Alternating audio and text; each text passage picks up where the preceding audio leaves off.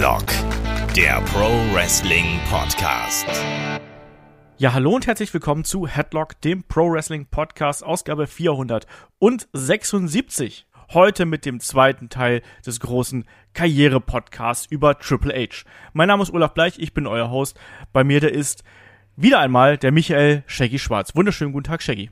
Ja, wunderschönen guten Tag, lieber Olaf, wunderschönen guten Tag, liebe Hörer. Heute das erste Mal zu Hause in meinem neuen Aufnahmestudio quasi. Da habe ich den Raum gewechselt. Also keine Katzen mehr im Hintergrund, keine Kaffeemaschine, die vielleicht mal im, während Olaf dann einen Nervenzusammenbruch bekommt, im Hintergrund ausgeht. Nein, tatsächlich ganz alleine hier im kleinen Studio. Ganz genau. Und auch keine Erkrankung mehr oder sonst irgendwas, sondern Shaggy ist wieder fit. Deswegen haben wir diesen Podcast ja in zwei Teile geteilt. Ursprünglich war ja geplant, dass wir die Triple H Karriere-Retrospektive hier in einem Rutsch machen. Das hat dann leider äh, nicht ganz hingehauen, deswegen haben wir den ersten Teil schon ausgestrahlt und der zweite Teil dann eben mit ein wenig Verzögerung. Den liefern wir dann jetzt nach, Shaggy. Das hat natürlich dann auch den Vorteil, dass wir uns noch ein bisschen vorbereiten konnten und dass äh, ihr dann natürlich auch jetzt noch einen wunderbaren zweiten Podcast zu hören bekommt. Denn, das muss man sagen, lieber Shaggy, äh, Triple H, der Karriere-Podcast und natürlich auch der Wrestler Wrestler, äh, kam beides sehr, sehr gut an. Ja, das kann ich mir sehr gut vorstellen. Und es passt ja auch, wenn auch die Podcaster eine Verletzung haben und dann kurzzeitig äh, den Podcast unterbrechen. Das passt ja sehr gut zu Triple H's Karriere, leider, muss man sagen. Und das ist auch jemand, der es tatsächlich verdient hat, vielleicht äh, nicht in einer großen Ausgabe besprochen zu werden, sondern in zwei großen Ausgaben. Why Not Triple H ist auf jeden Fall ein ganz, ganz wichtiger Name im Wrestling-Business. Einer der wichtigsten Namen Mal schauen, was noch kommen wird, abseits des In-Ring-Geschehens aller Zeiten. Genau das. Und er reiht sich dann hier bei uns in der Headlock-Historia ein, in einer Reihe mit Ric Flair und Chris Jericho. Ich glaube, das passt dann auch ganz gut, was die zwei Teile angeht. Und damit würde ich sagen, steigen wir dann einfach hier wieder in das Geschehen ein. Wir haben ja geendet mit Triple H's ersten großen Titelgewinn. Also wir sind im Jahr 1999 nach dem SummerSlam beziehungsweise bei Raw. Triple H hat Mankind besiegt und konnte sich zum ersten Mal die WWE Championship umschnallen und hat damit einen ersten ganz, ganz, ganz großen Karriereschritt hier getan. Also das erste ganz große Gold. Er ist jetzt hier der Headliner von WWF damals und war natürlich jetzt wirklich oben auf und Shaggy, er hat jetzt hier wirklich einen langen Weg quasi zum ersten Mal wirklich gekrönt. Es sollten noch viele weitere Titel folgen, aber das hier ist ein absolut wichtiger. Das ist ein wichtiger, langer Weg, den ist er nicht gegangen mit dem World Title, das können wir schon mal vorwegnehmen. Ja. Ähm, aber der hatte jetzt endlich es geschafft, sich den großen Gürtel umzuschneiden und das war natürlich ein ganz, ganz wichtiger Moment für ihn. Ich wollte nur sagen, dass er da auch jetzt äh, sich endlich endgültig zementiert hat, dass er ein würdiger Main-Eventer ist, dass er dahin gehört und dass er jetzt auch angekommen ist und sicherlich für die Zukunft auch mitentscheidend sein wird. Äh, klar, er war immer der ähm, der, der, der größte Heal, sagen wir mal so, wenn er an, angetreten ist. Das wollte er immer sein. Das war ja zu dem Zeitpunkt nicht immer unbedingt, aber äh, er war, hat sich seine Position erarbeitet und ich glaube auch gefunden, die, die er mochte. Ganz genau. Und hier war es ja dann auch wirklich so, dass er den, ja, die Regentschaft des Terrors quasi ausgerufen hat. Ne? Also er wirklich als der, wie du richtig gesagt hast, größte Heal, den die Company zum dem Zeitpunkt hat, ähm, tritt dann hier eben an und er legt sich auch gleich mit dem Chef persönlich an, mit Vince McMahon. Und das ist dann auch die nächste große äh, Geschichte, weil hier äh, gab es schon im Vorfeld äh, Konfrontationen zwischen den beiden. Ähm, da gab es dann auch eben ähm, ja Ärger mit äh, Linda McMahon im Ring, wo dann äh, Steve Austin den äh, Save quasi gemacht hat, ehe es dann zum Match zwischen äh, Triple H und Steve Austin ge gekommen ist. Aber äh, Triple H hat dann vor allem auch den guten Vince McMahon zu einem äh, Match herausgefordert. Und wir sind jetzt im September 1999, also nur wenige Wochen nach dem Titelgewinn.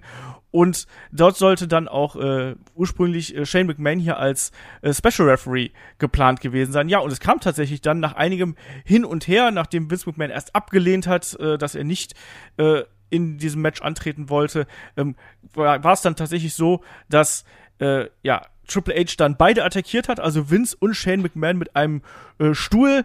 Ähm, Austin äh, kommt raus, es gibt noch einen Brawl äh, und äh, Stunner für China und Triple H und dann äh, ja beginnt dieses Match quasi ja aus dem Nichts heraus.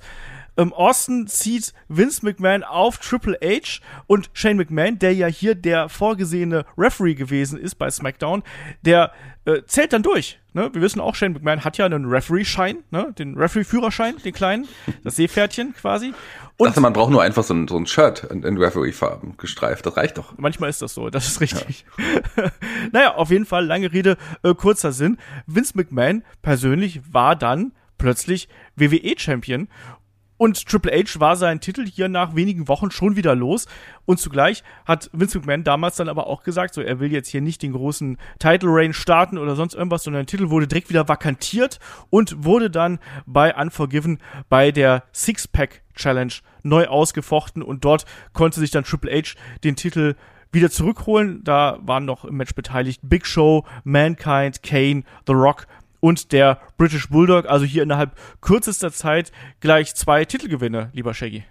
Ja, das äh, sollte ja häufig in der, in der Karriere von Triple H sein, dass er wirklich nicht lange den Gürtel gehalten hat und dann relativ äh, schnell ihn wieder gewonnen hat oder wieder verloren hat. Das ging ja hin und her. Was ich ganz spannend finde, du hast ja jetzt gerade äh, die, die Geschichte mit Vince angesprochen, wenn man sich die Star Power, das hab's jetzt schon ein paar Mal gesagt, auch in der ersten Episode schon zur damaligen Zeit anschaut, wenn man sieht, dass in den, bei den Hausshows der Main Event einfach Triple H gegen The Rock teilweise war oder Triple H gegen, gegen, gegen Mankind oder auch in Verbindung mit Steve Austin, also solche, die, die Leute dann oder der Undertaker Undertaker auch in den Main Events gesehen. Also die, dieses Stardicht in dieser Zeit ist einfach unglaublich. Das ist mit, mit nichts zu vergleichen. Und wenn man dann auch hier allein die Teilnehmer des, der, der Six-Pack Challenge Match sieht, das sind auch alles wirklich ja Legenden. Das ist schon, schon verrückt. Und Triple H, der besiegte hier die heutigen Legenden, damals vielleicht auch schon legendären Wrestler und war erneut World Champion. Genau das. War erneut World Champion. Das passte natürlich auch jetzt hier in die Fehde mit Vince McMahon rein. So nach dem Motto, erst hat Vince McMahon quasi Oberhand gehabt, konnte dem bösen Triple H in die Nase drehen. Ne? Wir haben dich dann trotzdem besiegen können, wir haben den Titel wieder abnehmen können, aber Triple H hat dann den Spieß umgedreht und konnte dann eben hier bei der Sixpack Challenge sich den Titel wiederholen. Deswegen, das äh, ist eine ganz wichtige Entwicklung, die wir hier haben. Und äh, Triple H, obwohl er hier ja der hier gewesen ist in der ganzen Geschichte, natürlich drehte sich hier alles um ihn und vor allem geht's dann eben auch weiter mit der Story mit Steve Austin, der ihn ja quasi dann auch den Titel gekostet hat äh, bei SmackDown damals, der dafür gesorgt hat. Da haben wir bei No Mercy ein Match äh, der beiden gesehen, das konnte äh, Triple H für sich entscheiden, äh, überraschend und die Fehde ging dann aber weiter Richtung Survivor Series, wo dann Triple H eigentlich auf The Rock und Steve Austin hätte treffen sollen in einem Triple Threat Match. Ähm, also auch da wieder Star Power, crazy. also Triple H, Steve Austin, The Rock im Main Event einfach mal der Survivor Series. Das kann man schon mal machen. Aber sollte ja anders kommen, weil wir wissen zu der damaligen Zeit, Steve Austin alles andere als fit. Und wenn man dann noch von einem Auto überfahren wird, Shaggy, dann ist auch bei äh, der Texas Rattlesnake alles vorbei und er wurde dann so aus dem Match genommen. Also diese berühmte Geschichte, wer hat Steve Austin überfahren, die nahm dann hier quasi ihren Lauf. Ja, äh, das ist auch eine, auch eine legendäre Geschichte, die wir kennen. Aber eine andere legendäre Geschichte, die auch, die, über die wir auch schon mal gesprochen haben, die kam ja dann auch immer noch in Verbindung mit der Geschichte mit Vince McMahon und ich würde mal sagen, werfen wir doch noch mal Test mit rein und Stephanie McMahon, Olaf, oder? Du, du machst gerade einen Schritt äh, zu, zu schnell. Ähm, okay, schade. Ich will darüber auf jeden Fall noch sprechen. Wir, wir, ja, das, das kannst du gleich machen. Wir müssen aber erstmal noch äh, äh, erklären, was hier bei der Survivor Series überhaupt passiert ist, weil für Steve Austin rückte ja Big Show hier in das Match rein, der ja äh, bei der Survivor Series im, äh, im Elimination Match, äh, nochmal neu, hier rückte ja äh, The Big Show noch in das Match hinein, der ja bei der Survivor Series in einem Elimination Match zugegen gewesen ist. Wir erinnern uns so ganz dunkel die Fehde zwischen Big Show und dem Big Boss Man, die damals ja mit diesem legendären Friedhofsegment geendet ist und da gab es dann eben bei der Survivor Series ein Elimination äh, Match und da äh, war es dann eben so, dass das Team um Big Show quasi, oder beziehungsweise Big Show hier äh, im Alleingang in einem äh, One-on-Four-Elimination-Match ja einfach mal das komplette Team von äh, dem Big Bossman ausgeräumt hat. Das war der Big Bossman, Midian, Prince Albert und Visora. Die hat Big Show alle platt gemacht und das hat ihn dann quasi legitimiert dafür, dass er hier im Main-Event eingreifen konnte. Und er konnte dann ja sogar sich den Champion-Titel holen. Also erneut Triple H hier den Titel wieder los und danach kommt das, was du gerade angedeutet hast, lieber Shaggy, weil Triple H der hat ja auch nach der Macht gegriffen. Der wollte eben nicht nur das große Gold haben, der wollte auch die Macht haben. Und dann hat man eben diese Story mit Vince McMahon noch viel persönlicher gemacht, sondern man hat hier eben äh, Stephanie McMahon noch mit reingebracht. Und ja, da sind wir dann an der Geschichte, die wir auch schon mal in einem Focus-Podcast äh, genauer evaluiert haben. Da gab es die berüchtigte Geschichte mit der Beziehung zwischen Test und Stephanie, eine Puppy-Love-Story, Triple H, der Stephanie entführt, heiratet und all das, was dann danach kommen sollte, Shaggy. Ja, also da, wir haben wir es schon ausführlich heute mal rein, es lohnt sich definitiv und dann quasi auch erstmal der der äh, ja, Turn von Vince, Vince McMahon, wenn man so will, und, und, und, und Triple H, die ähm, McMahon-Helmsley äh, Faction hieß es damals gerade. Also das war schon, schon ähm, eine sehr skurrile, aber eine, eine Geschichte, die wir bis heute nicht vergessen haben. Ich meine, wir reden nicht umsonst so oft darüber. Und äh, man hatte damals auch es nicht geschafft, Test dann zum Superstar zu machen, aber Triple H hat das eine ganze Menge gebracht, nicht nur vor der Kamera. Wir wissen, äh, da aus der Geschichte vor der Kamera ist tatsächlich ja noch mehr geworden. Die beiden sind noch heute zusammen und ich glaube nicht, äh, dass sie, äh, dass die echte Hochzeit der beiden genauso abgelaufen ist wie die Hochzeit, ähm, die wir hier vor den Kameras gesehen haben, sondern die sind beiden sind ja wirklich glücklich und damals galt Triple H dann schon und das macht ihn bei den Fans ab da sofort auch dann tatsächlich unbeliebt als der andere, der Schwiegersohn von Vince McMahon, der, der quasi sich, ja, kann man so sagen, hochgeschlafen hat, Olaf?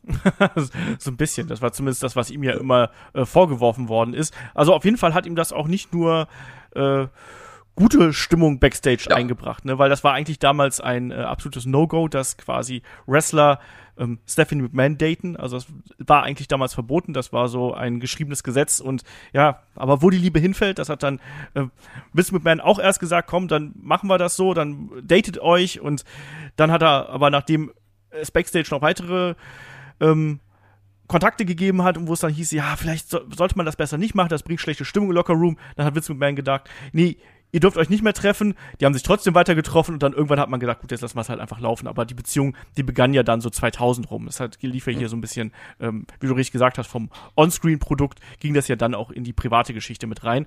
Ähm, Onscreen war es dann eben so, dass äh, Triple H ja diese Fehde mit äh, Vince McMahon fortgesetzt hat und bei Armageddon trafen die beiden ja auch in einem wirklich harten Brawl aufeinander und da ist ja äh, Stephanie McMahon zum Ende hin reingekommen, als der Sledgehammer hier mit ins Spiel kam. Ähm, und man dachte, sie würde sich auf die Seite von ihrem Vater stellen, aber im Endeffekt war es dann so, dass sie ihren Vater das Match kostet und dann wirklich auch am Ende zu ähm, Triple H turned.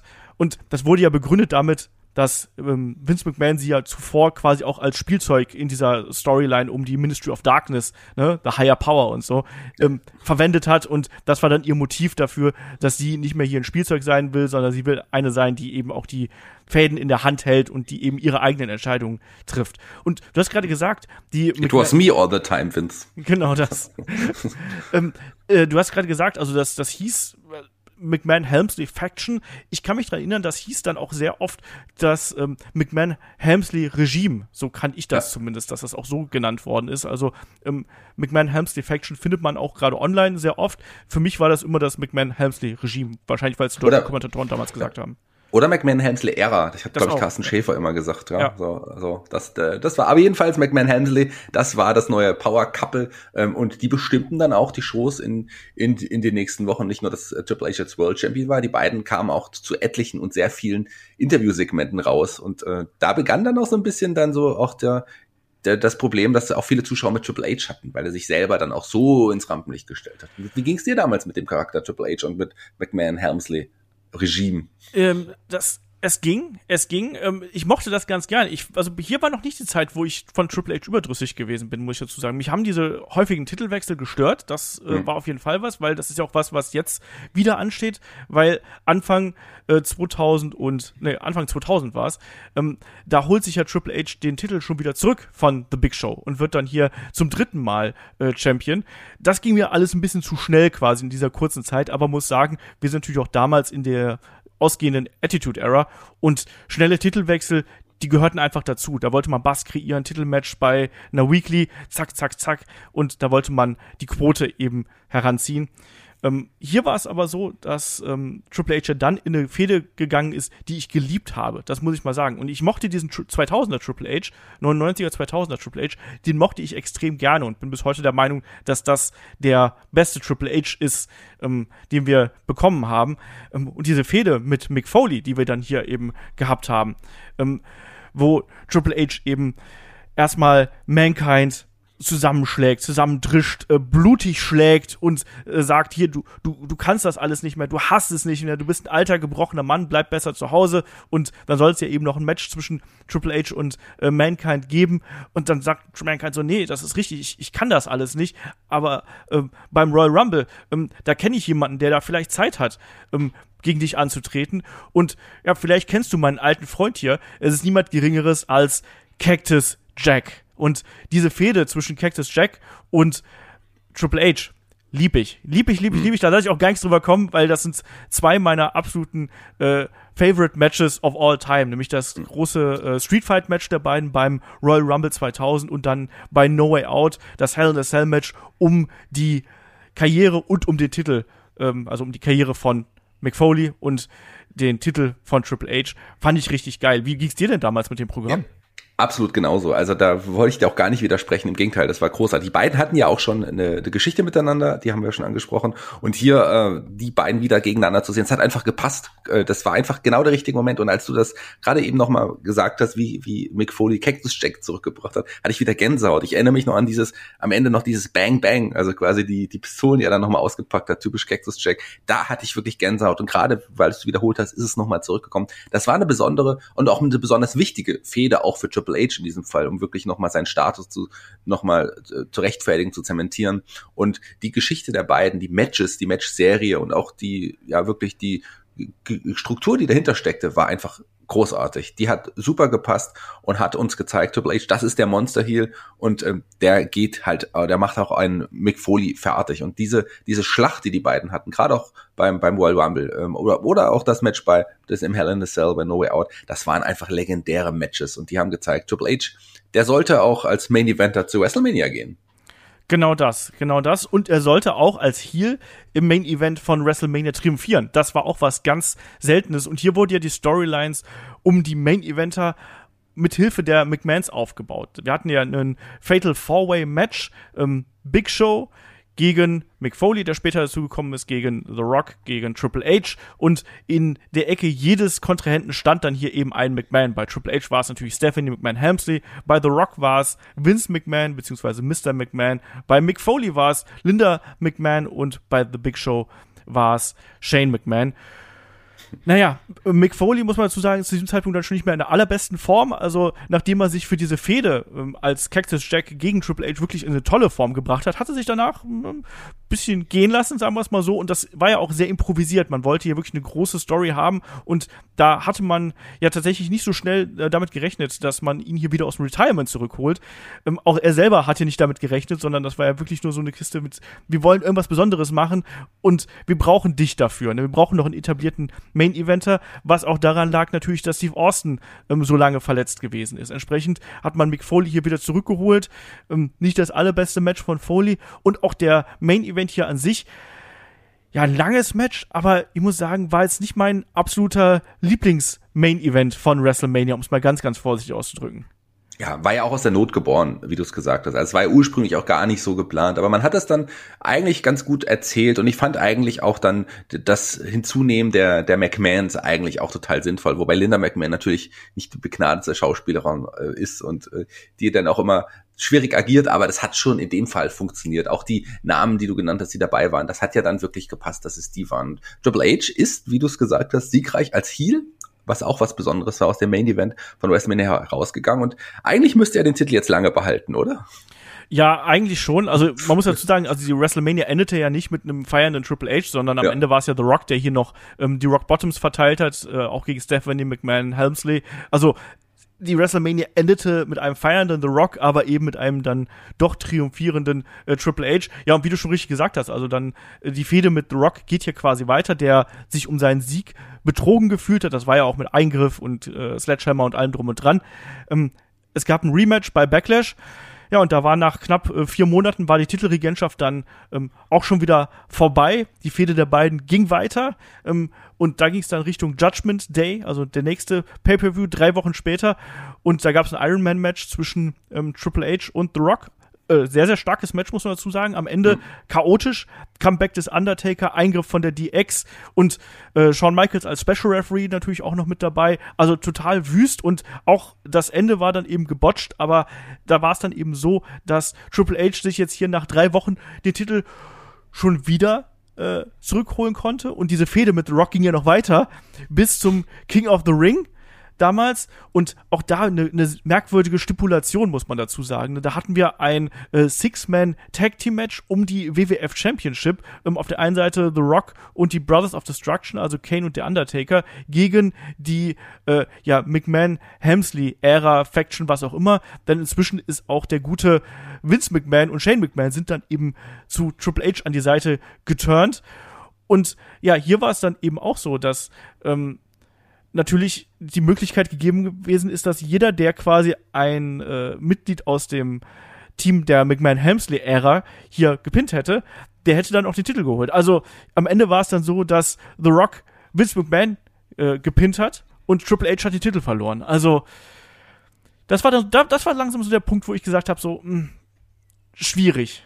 Ja, wie ging dir das damals? Ja, ganz genauso. Ich meine, wir hatten jetzt innerhalb von also die Geschichte mit den McMahons und Triple H fand ich gut. Auch jetzt hier äh, auch das hinzufügen oder den Turn jetzt wiederum von Vince McMahon. Das hat schon irgendwie gepasst, gegen die großen Namen hier anzutreten.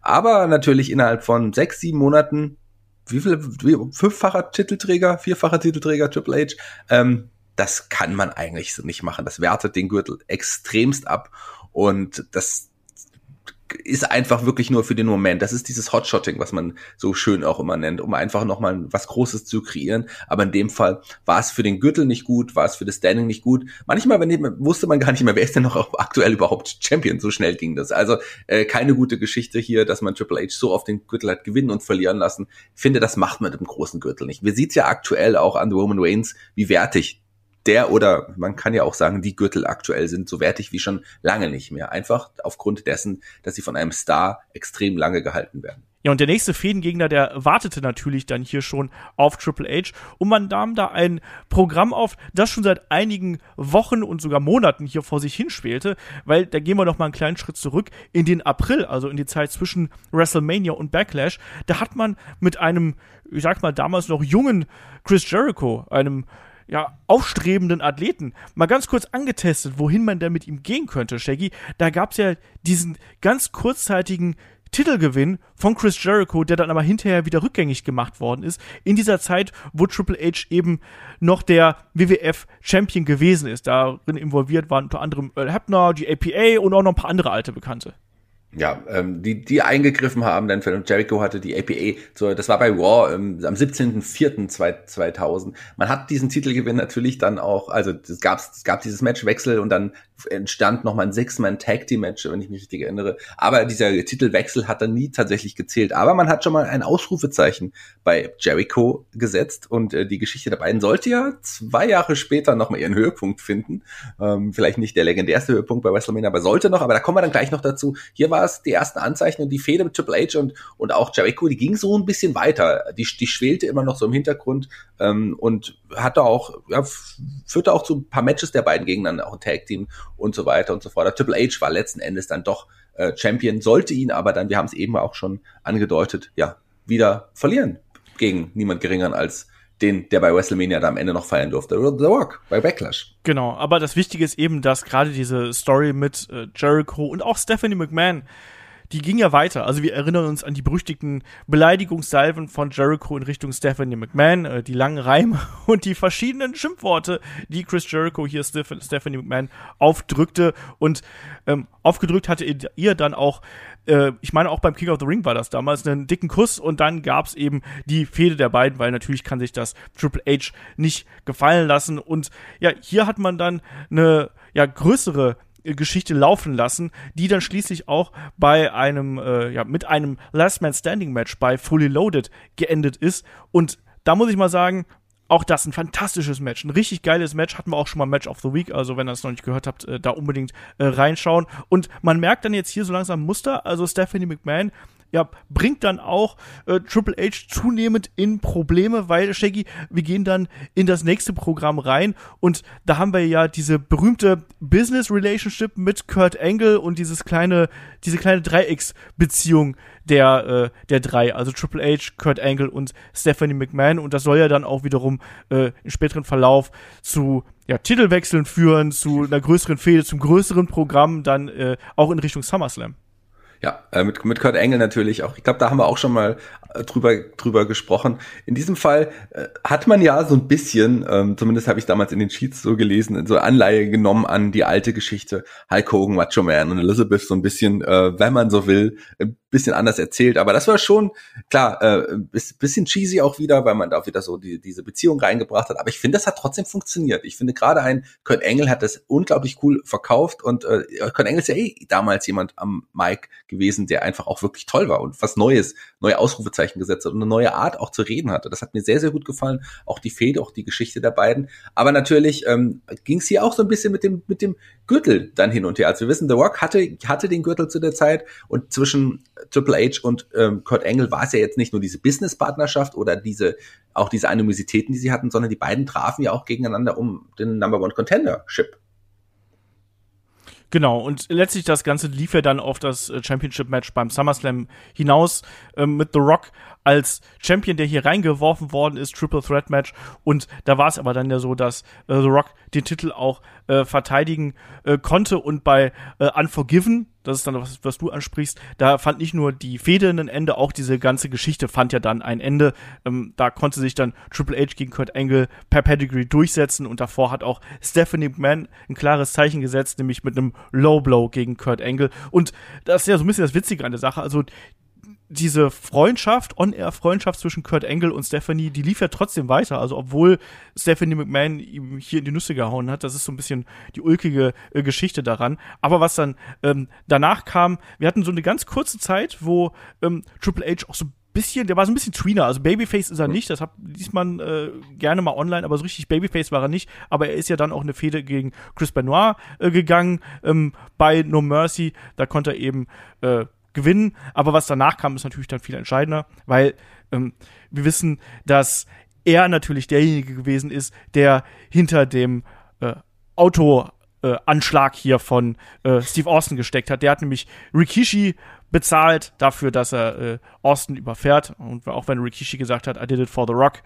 so war es dann doch Triple H und so hat man dann eben die Fehde zwischen Triple H und dem dann wiedergekehrten, zurückgekehrten Steve Austin hier an der Stelle ähm, wieder aufgegriffen. Steve Austin war ja mit einer Nackenverletzung raus und ja, hier ging es ordentlich zur Sache, unter anderem dann auch bei der Survivor Series und da dann eben ja, mit einem Ende, auch das ein bisschen strittig, weil da erinnern wir uns dran, Triple H im Auto eingesperrt, es gibt einen Gabelstapler, der Gabelstapler fährt den Wagen nach oben und lässt ihn dann aufs Dach fallen. Also, ähm, also nicht nur heute gibt's Mordversuche, sondern auch damals gab's schon Mordversuche. Wenn der eine versucht, dich mit dem Auto zu überfahren, dann wirfst du den anderen einfach aus 10 Metern Höhe ähm, aufs Dach. Warum auch nicht? Und ja, Shaggy, die Fehde hier ging dann auch Richtung WrestleMania weiter, weil äh, wir sind jetzt auf dem Weg Richtung WrestleMania 17 und dazwischen gab es noch No Way Out und ein Three Stages of Hell Match zwischen Triple H und Steve Austin und das konnte, zumindest für mich überraschend damals, äh, Triple H gewinnen mit äh, 2 zu 1. Ja, hab, äh, war auch für mich überraschend damals. Ganz kurz nochmal, bevor ich darauf nochmal eingehe. Ist schon krass, wenn man so schaut, was da alles in kurzer Zeit so passiert ist in, in den Geschichten. Klar, war nicht alles Gold, was glänzt, aber es ist zumindest sehr, sehr viel passiert. Wenn man das mit heute vergleicht, da kannst du, glaube ich, in sechs Monate in, in, zwei Sätzen irgendwie abkürzen bei vielen Geschichten, die da passieren, weil nicht so viel insgesamt in meinen Augen passiert. Das ist spannend. Es ist, also, es ist extrem kleingliedrig einfach alles. Ja. Ne? Man merkt man auch, wie wir hier erzählen. Also ähm, da sind so viele wichtige Momente einfach drin. Also allein die Anzahl der Titelwechsel, die wir jetzt gehabt haben, das ist schon ein ganz anderes Programm als heute, wo dann äh, wirklich sich eine Fehde über zig Monate erstreckt, sondern da ist ja wirklich so, dass die großen Ereignisse quasi im Wochentakt kommen und wir greifen doch nicht mal alles auf hier, weil ansonsten säßen wir wahrscheinlich äh, drei Tage an so einem Podcast, ne? Ja, definitiv. Ähm, lass uns zurückgehen zu, zu No Way Out äh, 2001, weil das war für mich auch tatsächlich eine Überraschung, dass hier Steve Austin dann am Ende doch verliert gegen Triple H und man hier dadurch ja quasi auch den, den Sieg in der Feder hatte. Also das war schon so, dass äh, Steve Austin hier tatsächlich für Triple H hat am Ende hinlegen lassen müssen. Klar, war es auch hier nicht klar, ähm, aber trotzdem war das für mich eine, eine große Überraschung und hat auch nochmal gezeigt, Triple H, okay, ähm, für den, äh, der, der ist auf jeden Fall der Top-Heel, soll er sein, soll er bleiben. Und für Triple H sollte es ja dann in Richtung Undertaker gehen. Genau das. Also man hat ja eigentlich gedacht, hier Triple H, der wäre auch jemand, ähm, der hier im Main Event quasi antreten könnte, aber es war dann im Endeffekt so, dass man natürlich dann in eine andere Richtung gegangen ist und man hat relativ kurzfristig eine Fehde zwischen äh, dem Undertaker und Triple H hier anberaumt, ähm, mündete dann in einem Match der beiden bei WrestleMania 17. Wir wissen, da ist noch die Streak aktiv, da müssen wir uns keine Sorgen machen und das ist so ein bisschen das ähm, Undertaker Triple H Match, über das man heutzutage nicht mehr so viel redet, obwohl das auch ein gutes Match gewesen ist. Ähm, Undertaker gewinnt hier und dann sind wir auf einem Weg zu einer Geschichte, nämlich bei Raw Aftermania, die ich gar nicht mochte. Da startet nämlich, wir wissen, Austin und ähm, McMahon haben sich bei WrestleMania zusammengetan, um The Rock zu besiegen, um ihm den Titel abzunehmen und äh, haben dann eben so ein Bündnis und als ob das nicht schon schlimm genug wäre, war es ja dann so, dass auch noch Triple H sich zu diesem Dreiergespann dazugesellt hat und daraus wurde ja dann, also Austin und Triple H, wurde ja der Two-Man Power Trip. Und lieber Shaggy, ich habe den überhaupt nicht gefressen und ich habe den überhaupt nicht gemocht, muss ich dazu sagen. Auch die anschließende Fehde, die dann kam, gerade mit Undertaker und Kane, fand ich ganz grauenvoll. Ja. Tag Team Gürtelgewinn nicht zu vergessen. Ähm, IC-Title-Gewinn auch. Ja, IC-Title-Gewinn auch nochmal. Also ich sag mal so, ich fand ja Triple H in der Geschichte gar nicht mal so schlecht. Auch, auch, auch, auch Vince McMahon hat ja auch irgendwie funktioniert. Aber dieser Austin, den man in dieser Geschichte gesehen hat, das war einfach auch nicht mehr der Austin, den wir sehen wollten. Austin nach seiner langen Auszeit zurückgekommen und dann in so eine, so ein Charakter irgendwie geschrieben zu bekommen, war, glaube ich, vielleicht, ich glaube, Austin wollte das ja auch so ein bisschen so, aber das hat mich überhaupt nicht überzeugt. Und dadurch war natürlich diese ganze äh, Fraktion auch für mich hinfällig. In Austin wollte ich so nicht sehen, das hat überhaupt nicht gepasst. Und ich finde, klar, die beiden sind schon große Namen, aber die wirk wirkten zusammen irgendwie nicht so mächtig, wie sie einzeln davor noch gewirkt hatten. Also für mich Two-Man Power Trip tatsächlich ein großer Flop gewesen. Ja, wie gesagt, ich war da auch nie ein großer Freund von auf dem Weg, äh, den wir dann hier beschritten haben wie gesagt, wird äh, Triple H dann nochmal Intercontinental Champion. Man hat quasi dann hier wirklich alle Titel in einer Fehde gebündelt, weil äh, da gab es dann eben auch ähm, bei äh, Backlash ein Winner-Take-All-Match gegen die Brothers of Destruction, also Steve Austin als WWF-Champion, Triple H als Intercontinental Champion, Kane und der Undertaker als Tag Team Champions und da war es dann eben so, ja, dass Austin und Triple H sich hier dann auch noch das Tag Team Gold holen konnten und nicht nur, dass Austin und Triple H dann Doppel-Champions gewesen sind, sondern die haben einfach als Stable quasi alle Titel äh, ja, vereinnahmt für sich. Und ich mochte das überhaupt nicht. Ich, da kamen auch keine guten Matches dabei raus. Also auch dann äh, Triple H gegen Kane, ja auch in einem, ähm, ich glaube auch in einem Chain-Match, was wir dann da zwischendurch noch gesehen haben, mochte ich gar nicht. Das hat mir gar nicht gefallen. Ähm, und hier zu dem Zeitpunkt auch so gefühlt war es ja dann auch so, dass der ähm, ja der, der, der Intercontinental Title für Triple H dann auch fast schon eine Stufe zu klein gewesen ist. Also das hat für mich auch nicht gepasst. Für mich hat sich das auch ein bisschen wie ein Rückschritt für ihn angefühlt. Ich weiß nicht, wie ging es dir da genauso? Ja, das war ja auch nur, weil quasi sie alle Titel da vereinten wollten. Also das war natürlich äh, nicht der große Titel, den er hätte eigentlich tragen sollen. Aber man hat es, man hat sich dazu entschieden und why not? Sagen wir mal so, wollen wir uns jetzt nicht so arg beschweren. Also Doch. Äh, ja. aber äh, Triple H hat sich ja mit einer Verletzung auch wieder komplett aus der Geschichte rausgezogen, muss man sagen. Ähm, da, das war dieses das, das große Match, äh, was ich übrigens auch, äh, worauf ich mich sehr gefreut hatte damals. Ich erinnere mich noch auf der einen Seite Jericho und Chris Benoit äh, gegen hier Steve Austin und Triple H bei Raw im, im Mai. Und da sollte es allerdings zu einer großen ja, äh, Verletzung kommen, die Triple H vielleicht die für ihn glücklichste Verletzung seiner Karriere aus dieser Geschichte genommen hat und auch äh, aus der Invasion Storyline komplett rausgenommen hat, die er später noch starten sollte. Richtig. Wir können hier der Vollständigkeit halber natürlich noch erwähnen und sollten wir erwähnen, dass Triple H zwischenzeitlich auch den Intercontinental Title nochmal verloren hat. Also er hat ihn erstmal äh, Anfang April gegen äh, Chris Jericho gewonnen, dann hat er ihn nur eine Woche später an Jeff Hardy bei SmackDown wieder verloren, nur um ihn dann wieder eine knappe Woche später bei Raw eben zurückzugewinnen. Also auch hier wieder Titel Ping-Pong, ähm, sondergleichen. Ähm, hat man damals einfach so gemacht. Ne? Und ich weiß auch noch, dass gerade dieses Match gegen Jeff Hardy, also das Ding, wo er äh, den Titel verloren hat, das ist damals richtig groß gehypt worden. Da kann ich mich noch gut dran erinnern. Und dieses äh, Chain-Match, was ich angesprochen habe, das war bei Judgment Day. Und der, damit kommen wir dann eben zu dieser Episode von Raw. Das war nämlich dann tags drauf, nach diesem Match bei Judgment Day. Grauenvolles Match übrigens. Und Triple H verliert da seinen ähm, IC-Title gegen Kane. Ah, ich kann gar nicht sagen, wie sehr ich dieses Match hasse. Ich möchte auch an der Stelle mal ganz kurz auf dieses äh, Match des Two-Man Power Trip und äh, Benoit und Jericho hier eingehen, ne? weil das war ein fantastisches Tag-Team-Match. Ähm, nicht nur, dass man hier wirklich äh, ja zwei neue Gesichter quasi äh, dem Two-Man Power Trip gegenübergestellt hat, also neue Gesichter im Sinne von, die waren noch nicht etablierte Main-Eventer, aber dieses Tag-Team-Match auch bedingt durch natürlich die Verletzung dann am Ende, hat unglaubliche Dramatik gehabt. Und du hast gesehen, wie heiß die Leute darauf gewesen sind, dass hier die Titel wechseln. Also da war richtig Feuer in der Bude. Und für Triple H war es dann hier auch eine, eine krasse Verletzung natürlich. Was ist schon angesprochen? Ne? Hier hat sich hier den, äh, den Oberschenkelmuskel gerissen, komplett vom Knochen runter, wie man so schön sagt. Und äh, er hat ja das Match trotzdem noch durchgezogen. Also da gibt's ja dann auch noch die letzten Minuten des Matches, wo er sich dann unter anderem in Boston Crab in den Walls of Jericho befindet, von Chris Jericho auf dem Kommentatorenpult.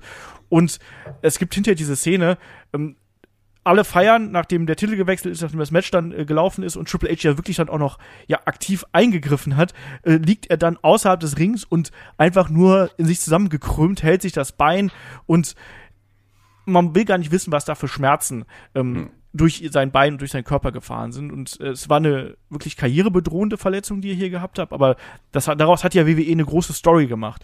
Und diese Story. Ich würde ganz kurz, ganz, ja. genau, ganz kurz zur, zur Story, weil äh, da habe ich ein Interview mit, mit Jericho mal ge gelesen, wie Jericho wirklich Triple H in diesem Match mehrmals gefragt hat, bist du sicher, dass du weitermachen willst? Ja. Bist du sicher, dass ich die Walls of Jericho ansetze? Er hat wirklich immer, immer gefragt und Triple H, mach, mach, mach, mach und so. Und das zeigt doch auch was, also, obwohl diese Verletzung wirklich schwerwiegend war, obwohl die Schmerzen wahrscheinlich wirklich unglaublich groß waren, dass Triple H einfach gesagt hat, wir machen weiter, wir müssen den, für die Zuschauer auch dieses Match einfach äh, zu Ende abliefern und Hochachtung vor Triple H, vielleicht auch ein bisschen Dummheit, aber gleichzeitig zeigt er auch, was für ein was für ein Kerl er ist. Also das war schon, das war schon auch ähm, wirklich was Besonderes, dass er das da hat weitergeführt. Ob es jetzt klug ist, ist eine andere Frage, aber dass er es gemacht hat, hat ihm auf jeden Fall nochmal Achtung gesorgt besorgt. Ich kann mich auch noch gut dran erinnern, dass äh, WWE damals mit diesem ähm, ja, Hype-Video mit ähm, A Beautiful Day von U2, da das diesen ganzen Weg quasi nochmal nachgezeichnet hat, auf dem Weg zum Comeback von Triple H, weil er hat ja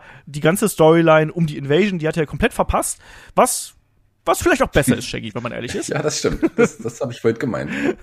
und ähm, ist ja dann äh, Anfang 2002 im Vorfeld des Royal Rumble zurückgekommen im Madison Square Garden. Und auch da gibt's Interviews äh, mit, mit Triple H, wo er sagt, ey, das ist total merkwürdiges Gefühl. Du warst so lange weg und naja, du hoffst natürlich, dass die Leute dich an, an, dich erinnern und dass die das zu schätzen wissen, was hier passiert. Und WWE hat es ja groß angekündigt, hat Trailer gemacht, hat auch gesagt, hier, nach der Werbung, das Comeback von Triple H und dann ist er wieder zurück. Und Triple H war sich trotzdem unsicher, wie würden die Leute reagieren. Aber im Endeffekt hat der Madison Square Garden genau so reagiert wie es der Madison Square Garden immer gerne tut, nämlich mit einem riesengroßen Pop und einer der größten Reaktionen, die wir bei der WWF, WWE jemals gesehen haben. Und da war er wieder zurück und natürlich hat man das hier gleich genutzt, um ihn dann Richtung Royal Rumble auch den Sieg zu geben und dann in eine weitere Fehde mit Chris Jericho zu schicken, der ja damals mit Stephanie McMahon verbandelt gewesen ist. Ja, Triple H als Heel, äh, als Babyface gegen Chris Jericho als Heel mit Stephanie McMahon keine gute Fehde, kein gutes Match bei WrestleMania. Hm. Oder? Hm, aber ja, das, das stimmt leider. Und das auch noch der Main Event von WrestleMania, der total im Schatten anderer Matches stand. Also das war, ähm, zwei Matches davor waren ja The Rock und Hogan, die ja auch die Hütte abgerissen haben, jo. was die Zuschauerreaktion anging.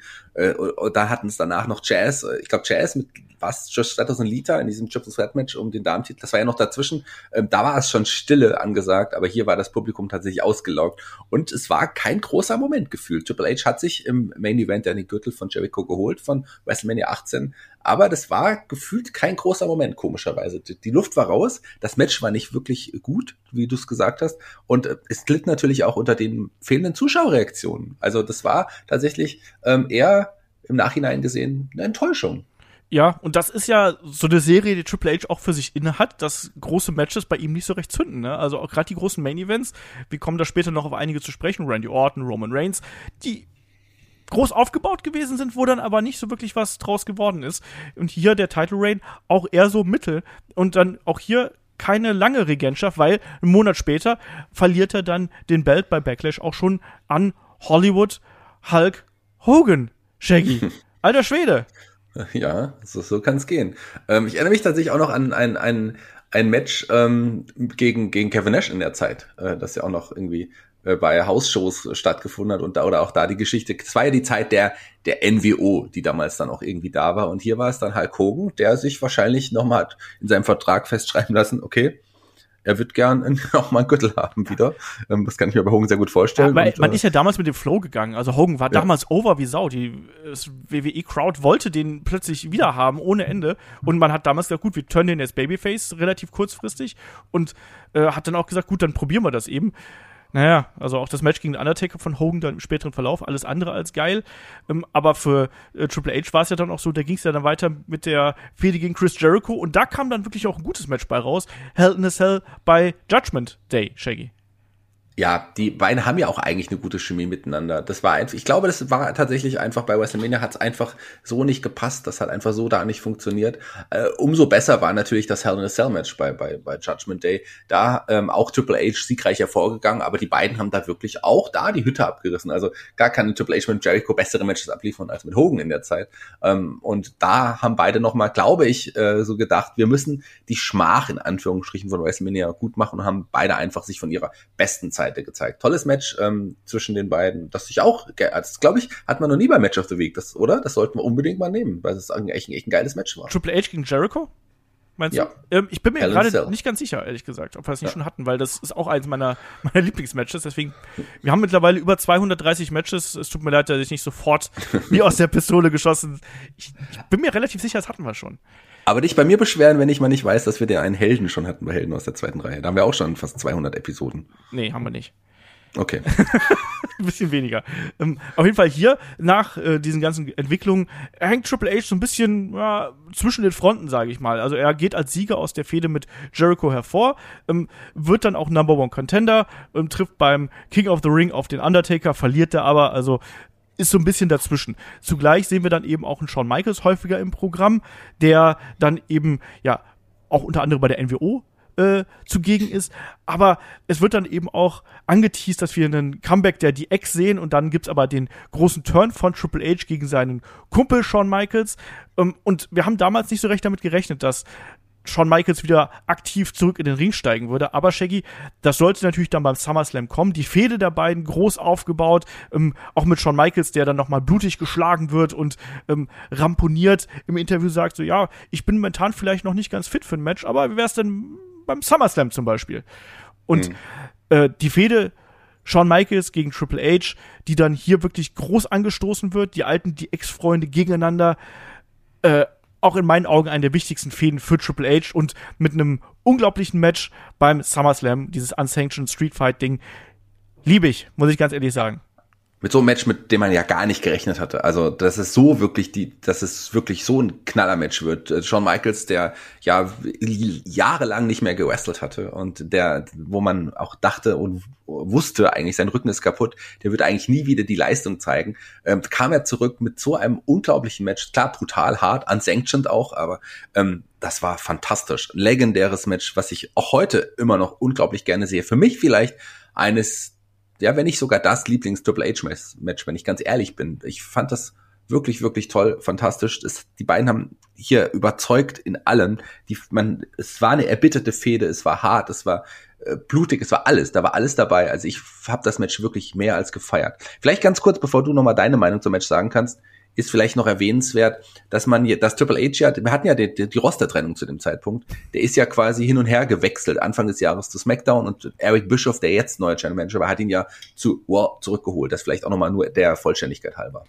Genau, das ist, das ist äh, ganz wichtig, das, was dann, äh, vor allem für das, was danach passieren sollte, weil mhm. es war ja dann so, dass der Undisputed Champion Brock Lesnar, der hat sich ja den Titel bei ähm, SummerSlam von The Rock geholt, der ist ja dann der Champion von äh, SmackDown geworden im Nachgang und all das, was dann danach kommt, das erzähle ich gleich. Ich will gerade auch noch ganz kurz was zu dem Match sagen. Also ich habe gerade schon gesagt, ich liebe das Match. Ähm, das war gerade aufgrund der der Hintergründe um Shawn Michaels war es unglaublich emotional. Ich weiß noch, dass ich davor gesessen habe und so bei jeder Aktion auf den Rücken habe ich gedacht, oh krass und äh, Triple H hat das ja dann auch perfekt verkauft. Ne? Und dann am Ende, dass Shawn Michaels dann hier eben gewinnt, noch nicht mal mit der Sweet Chin Music, sondern mit dem Einroller und dann Triple H am Ende aber dann doch noch die Oberhand hat, mit dem Sledgehammer zuschlägt. Shawn Michaels macht den Stretcher-Job hier, wird mit der Trage raus befördert und Triple H ist einfach noch mal eine Stufe drüber, weißt der der schlägt seinen besten Freund hier nicht nur, dass er ihn vorher attackiert hat, das haben wir ja gesehen, da gibt's ja die Bilder von dem blutüberströmten Shawn Michaels, der backstage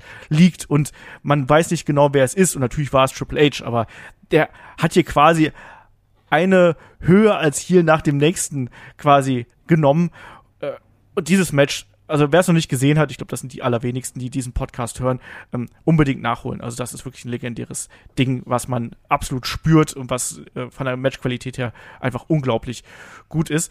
Aber jetzt kommt nämlich eine Zeit, die mochte ich überhaupt nicht. So, während ich ja davor durchaus äh, einiges, äh, ja, viel des Lobes gewesen bin, kommt jetzt eine Phase in der Karriere von Triple H, die ich überhaupt nicht gemocht habe. Begonnen nämlich damit, wie er sich dann hier den Titel wiederholt, weil es ist ja einfach so, dass Eric Bischoff, der damalige General Manager von Raw, einfach sagt, gut, die anderen haben halt eben den Titel durch Brock Lesnar, dann ja, bringe ich halt einfach die World Heavyweight Championship äh, zurück, also den großen goldenen, ne, den äh, NWA World Heavyweight Championship und so, bringe ich dann zurück und der kriegt einfach Triple H. Also hier wird einfach, der Titel wird einfach so ausgehändigt, weil es ist halt Triple H. Und das habe ich gehasst. Ich fand das so furchtbar, dass hier ein Titel einfach so weggegeben wird. Dadurch hatte der Belt für mich direkt gar kein Standing. Also wie ging dir das damals? War auch gar nicht nötig. Also abgesehen davon, dass ich es natürlich gefeiert habe, dass der große goldene Gürtel zurück ist. Das ist, glaube ich, neben dem Original, dem, dem Winged, wie heißt der Gürtel, der Original äh, WWE oder WWF Champion äh, Titel,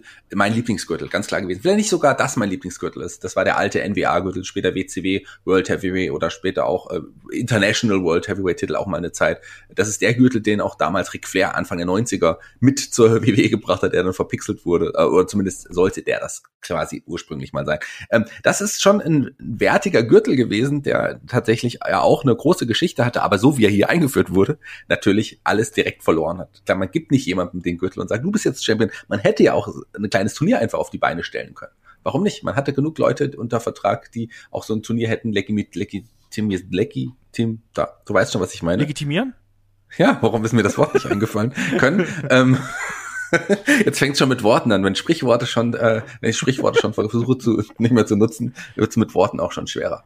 Das als jemand, der mit Worten arbeitet. Egal, das ist ein anderes Thema. Ähm, mochte ich nicht, mochte ich gar nicht, fand ich nicht gut. Ähm, sagen wir mal so, mal, äh, wir reden ja gleich noch über die Geschichte mit Kane das mochte ich in der Zeit noch weniger.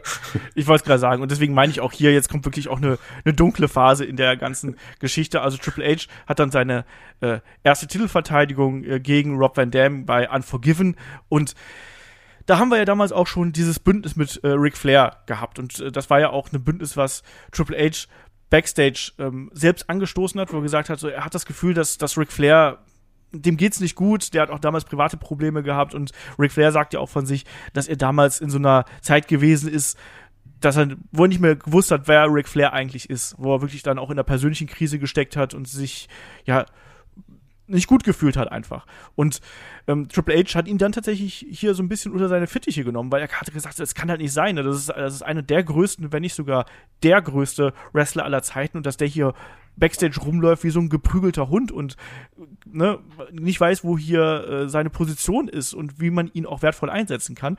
Man hat ihn hier mit involviert in die Entwicklung und äh, er hat ja hier dann auch in dem Match gegen Rob Van Dam eingegriffen. Und danach kommt die Fehde gegen Kane, die eigentlich gut zu On a Pole passen würde, wenn man ehrlich ist. Ähm, ja, Shaggy, wir kennen die Geschichte äh, mit Katie Vick und dem angedeuteten Nekrophilie Angle der Nekrophilie-Geschichte, die wir hier haben. Also, das ist nicht geil. Die Matches zwischen den beiden waren grauenvoll. Ähm, und das war wirklich nicht schön. Und im Nachgang war es ja dann auch noch so, dass dadurch ja der World Heavyweight Championship und der Intercontinental Title, die ja hier dann miteinander äh, vereinigt worden sind, sprich, da war man auch noch mit Card-Title wieder los. Ja, also äh, Kane, der ja Intercontinental Champion war, hat quasi seinen Gürtel hier auch nochmal an Triple H verloren. Die Geschichte würde ich nicht unbedingt nochmal erwähnen. Ich habe sie nämlich, kann mich nicht mehr erinnern. Keine Ahnung, was da war. Hab's vergessen.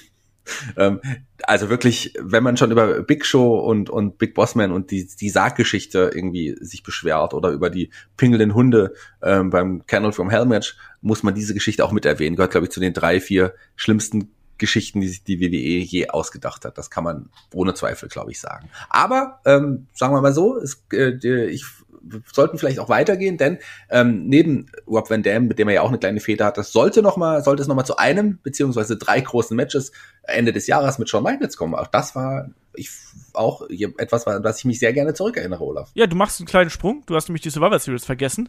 Ähm, da gibt's nämlich die erste Elimination Chamber, wo Triple H ja als Champion sein. Stimmt, ja. Deswegen so, kam es ja erst zu dem Match. Ja, klar, logisch. Ne, da sollte ja Triple H auch seine äh, Championship verteidigen und traf da auf äh, Leute wie Chris Jericho, Booker T, Kane, Rob Van Dam und Shawn Michaels.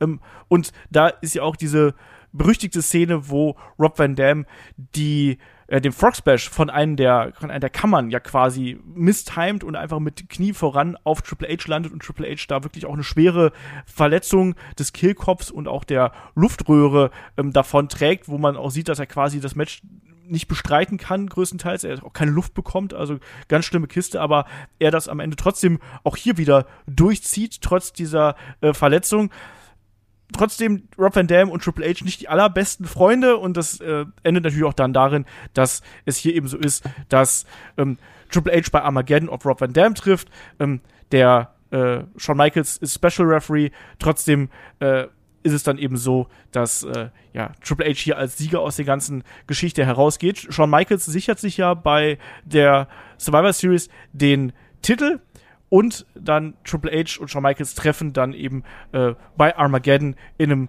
Three Stages of Hell aufeinander. Ja, und Triple H mit dem nächsten Titelgewinn und danach kommt auch was, äh, über das wir auch sprechen müssen, weil da wird eines der wichtigsten Stables der äh, WWE-Geschichte gegründet. Äh, Evolution ja. nämlich, Shaggy ja, auch in Anlehnung so ein bisschen an die an die Horsemen möglicherweise, wenn man da den Vergleich ziehen will. Ähm, die Evolution, auch da der Sinn dahinter ja natürlich äh, Wrestler, den, ein Wrestler der Vergangenheit, ähm, ein Wrestler der Gegenwart, ein Wrestler der Zukunft und vielleicht noch äh, ja der die Waffe, die Muscles, die noch dabei sind. Wir sprechen natürlich von Ric Flair, Triple H, Randy Orton, und Mark Jindrak. genau. Ja, Mark Jindrak war ja ursprünglich angedacht für die äh, Geschichte und dann hat man zum Glück zum Schluss dann doch noch Batista hier mit reingeworfen. War doch auch auf, war es nicht auch auf, auf Wunsch von äh, Triple H, dass das dann geändert worden ist? Genau, der hat den, den, den Deacon gesehen bei SmackDown, hat sich gedacht, das ist jemand, der tatsächlich jemand auch für die Zukunft sein kann. Ähm, charismatischer Typ oh, ähm, und hat sich tatsächlich gegen Mark Jindrak, da gibt es etliche Shoot-Interviews auch von dem. Ich glaube, für den wäre es ein großer Karriereschub gewesen, aber der hat ja dann auch woanders noch, noch mal ein bisschen Karriere gemacht. Aber ähm, Batista ist natürlich dadurch auch ein Riesenstar geworden. Batista natürlich der richtige Name am richtigen Ort, in der richtigen Gruppierung. Das hat schon super funktioniert. Genau, und Triple H hat dann auch äh, 2003 den Titel wirklich äh, relativ lange zur Abwechslung mal gehalten. Also, das ist ja auch nicht äh, oft so. Also wir haben es gerade eben schon angesprochen. Bei Armageddon 2002 hat er sich den Titel geholt und dann 2003 dann für längere äh, Zeit auf jeden Fall gehalten. Unter anderem dann in der Fehde gegen ähm, Booker T, die wir hier gehabt haben, mit einem ganz schlimmen Engel natürlich im Vorfeld, der sehr kritisiert worden ist durch den rassistischen Unterton, nach dem Motto, mhm. Leute wie du, die kommen nicht in diese Position, dass sie Champion werden könnten. Da gab es ja dieses berüchtigte Interview, das kam äh, alles andere als gut an. Ähm, auch das Match bei WrestleMania äh, 19, muss man dazu sagen, Triple H gegen Booker T, auch das war nicht besonders gut. Und eigentlich wäre hier der Punkt gewesen, wo man Booker durchaus den Titel hätte geben können. Das hat nicht funktioniert. Schade, und auch das, was danach gekommen ist, das war ja auch diese Fehde mit Kevin Nash, du hast gerade schon angesprochen, ja. den haben wir ja auch noch hier dazwischen gehabt. Ähm, auch das hat nicht so wirklich äh, funktioniert. Ja. Aber auch das davor. Also du hast noch einen ausgelassen, wo es auch nicht richtig funktioniert hat. Scott Steiner war ja auch dann nochmal zwischenzeitlich da und hatte auch nochmal eine Geschichte mit Triple H, die auch nicht funktioniert hat. Also äh, ähm, mit, mit Steiner, Booker T, Kevin Nash, das war keine richtig tolle Geschichten, keine richtig super tolle Regentschaft. Also das finde ich, fand ich da tatsächlich auch teilweise ganz schwierig. Und auch dann, da, es war die Zeit, wo ich Triple H auch wirklich angefangen habe, nicht mehr so gerne zu sehen. Weil es für mich irgendwie immer ähnlich war. Die Evolution fand ich toll. So, aber Triple H-Geschichten, gerade die Titelgeschichten, langer Titel Run, ausnahmsweise ja, aber der war nicht, äh, da habe ich mir eher gedacht, vielleicht wären kurze Titel, wie man es bei Triple H gewohnt ist, in diesem Fall besser gewesen. Ja, ich habe Scott Steiner aus gutem Grund, glaube ich, ausgeblendet einfach. Auch das hatten wir schon mal in On a Pole übrigens. Also ja. äh, ganz, ganz, ganz, ganz schlimme Matchreihe. Naja, äh, genauso das, das Match gegen Kevin Nash im Hell in a Cell bei Bad Blood, Bad Blood nicht so katastrophal, wie man sich äh, vorstellen könnte, aber auch nicht wirklich gut. Also um es mal, um's mal vorsichtig ähm, auszudrücken. Und als ob diese schwachen Fäden nicht schon schlimm genug wären. Shaggy, hatten wir ja 2003 auch das Comeback von Goldberg, der ja nach WrestleMania zurückkam, dann erstmal The Rock aus dem Weg geräumt hat und dann in eine Fehde mit äh, Triple H gestartet ist, ähm, wo es ja dann auch ein Hell in a Cell Match noch gegeben hat, ähm, wo Triple H aber noch verteidigen konnte, auch da mit Hilfe des äh, Sledgehammers beim SummerSlam. Ja, und dann haben wir bei Unforgiven das große Aufeinandertreffen der beiden, wo beide nicht so recht Bock drauf gehabt haben, wenn man ehrlich ist. Wir haben eine Fehde zwischen Evolution und auch Goldberg hier gehabt. Hat auch nicht funktioniert. Und dann haben wir den Main Event gehabt, Goldberg gegen Triple H. Und äh, da ging es dann eben darum, wenn Goldberg hier verlieren sollte, dann müsste er retiren. Aus heutiger Sicht wissen wir, hat er nicht.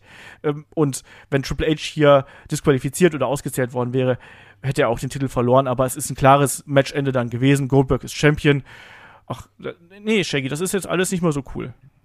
Nee, ist nicht so cool, aber Goldberg, äh, da weiß man, der hat sich auf jeden Fall wirklich zusichern lassen, dass er sich den Gürtel einmal holt. Die Fehde mit Triple H hat überhaupt nicht funktioniert und man hat dann auch relativ schnell dann auch wieder ja in dem Fall den Gürtel zurückwechseln lassen, hat aber Kane dann quasi nochmal mit reingebracht. Das war dann bei Armageddon in, in, dem Jahr und da hat sich Triple H erneut nach kurzer Zeit den Gürtel wieder zurückgeholt und dann war er wieder Champion. Also keine gute Zeit für, in, in, mit den Geschichten damals mit mit äh, Triple H und seinen Gegnern. Ähm, sollte aber vielleicht danach ein bisschen besser werden, Olaf. Ja, es sollte danach auf jeden Fall besser werden, weil man danach hat man einfach die Geschichte mit Shawn Michaels wieder aufgegriffen Eben. Richtung WrestleMania 20 und da war dann ja wirklich auch diese, die Fehde war einfach da, ne? Und ähm, wir hatten ein äh, Last Man Standing Match der beiden beim Royal Rumble, ähm, was unentschieden ausgegangen ist. Beide konnten nicht mehr aufstehen entsprechend keine, keine klare Niederlage. Äh, Chris Benoit gewinnt den Rumble und aus der Geschichte hat man dann ein Triple Threat Match gestrickt. Und naja, das Triple Threat Match bei WrestleMania 20 der beiden, auch wenn darüber jetzt nicht mehr so viel gesprochen wird nach den Geschehnissen um Chris Benoit, ist trotzdem ein richtig, richtig starkes Match und hat auch einen Chris Benoit natürlich extrem angehoben hier in dem weiteren Verlauf. Also Shaggy, dieses Dreiergespann, was wir dann hier haben, Benoit, Michaels, Triple H, ähm, die Matches der beiden, es gab ja noch ein Rematch bei äh, Backlash, damals noch nicht WrestleMania Backlash, auch wenn es so heißen könnte, ähm, trotzdem richtig gut. Aber Triple H erstmal hier nicht nur seinen Titel los, sondern eben auch äh, konnte ihn sich auch nicht zurückholen. Nee, und dann gab's ja so ein bisschen auch leichten Tru, ja, nicht Trubel, aber so, dann ging's ja innerhalb der Gruppierung auch los. Man hat jetzt auch mittlerweile die Evol äh, anderen Evolution-Mitglieder, ähm, Randy Orton und, und auch Batista, das waren ja schon Leute, die sich auch legitimiert hatten beim Publikum, haha, ähm, wo es auch funktioniert hat und die auch wirklich ja ankamen in ihrer Position. Und man hat dann quasi zwei junge Wrestler gehabt, mit denen man den neuesten, den nächsten Schritt hätte gehen können. Man hat sich erstmal Randy Orton ausgesucht für den nächsten Schritt, denn der sollte dann als nächstes ja äh, sich den World-Titel von einem Benoit holen, der nicht so ganz funktioniert hat als Champion, muss man ganz ehrlich sagen. Nö, das hat so für den Moment funktioniert und die Matches waren auch okay, aber das hat auf lange Sicht hat das eben da nicht gezogen. Triple H hatte dazwischen auch noch eine fantastische Fehde mit Eugene. Dürfen wir auch nicht vergessen. Äh, Doch, können wir vergessen. das ist richtig. Ähm, aber wie du schon richtig gesagt hast, also ähm, Randy Orton hat sich dann beim SummerSlam den Titel von Chris Benoit geholt und natürlich Triple H als der, äh, der Anführer hier, der hat gesagt so, nee, das geht so, geht so nicht. Ähm, und äh, das hat ein bisschen der Daumen, der Daumen, den musste, der, das war quasi der, der Turn. Genau und und es hat auch nicht, es hat auch nicht allzu lange gedauert, ne, bis er sich dann äh, hier den Titel wieder zurückholen konnte. Das war nämlich dann auch schon bei Unforgiven. Ähm, Randy Orton mit einem der schlechtesten Babyface Turns ähm, aller Zeiten und Triple H holt sich dann einfach kurze Zeit später den Titel zurück und dieses Programm der beiden, das ging ja noch weiter, aber auch da wieder, ne? Es hat nicht so richtig, ähm, richtig funktioniert, obwohl man dann ja auch weiterhin auf die Fehde mit Shawn Michaels gesetzt hat. Ähm, Taboo Tuesday zum Beispiel hat man noch mal ein Match bei, äh, zwischen den beiden. Aber naja, Orton und Triple H, das hat hier noch nicht gezündet. Das ist ja auch ein Programm, was man dann bis zur Survivor Series noch weitergezogen hat.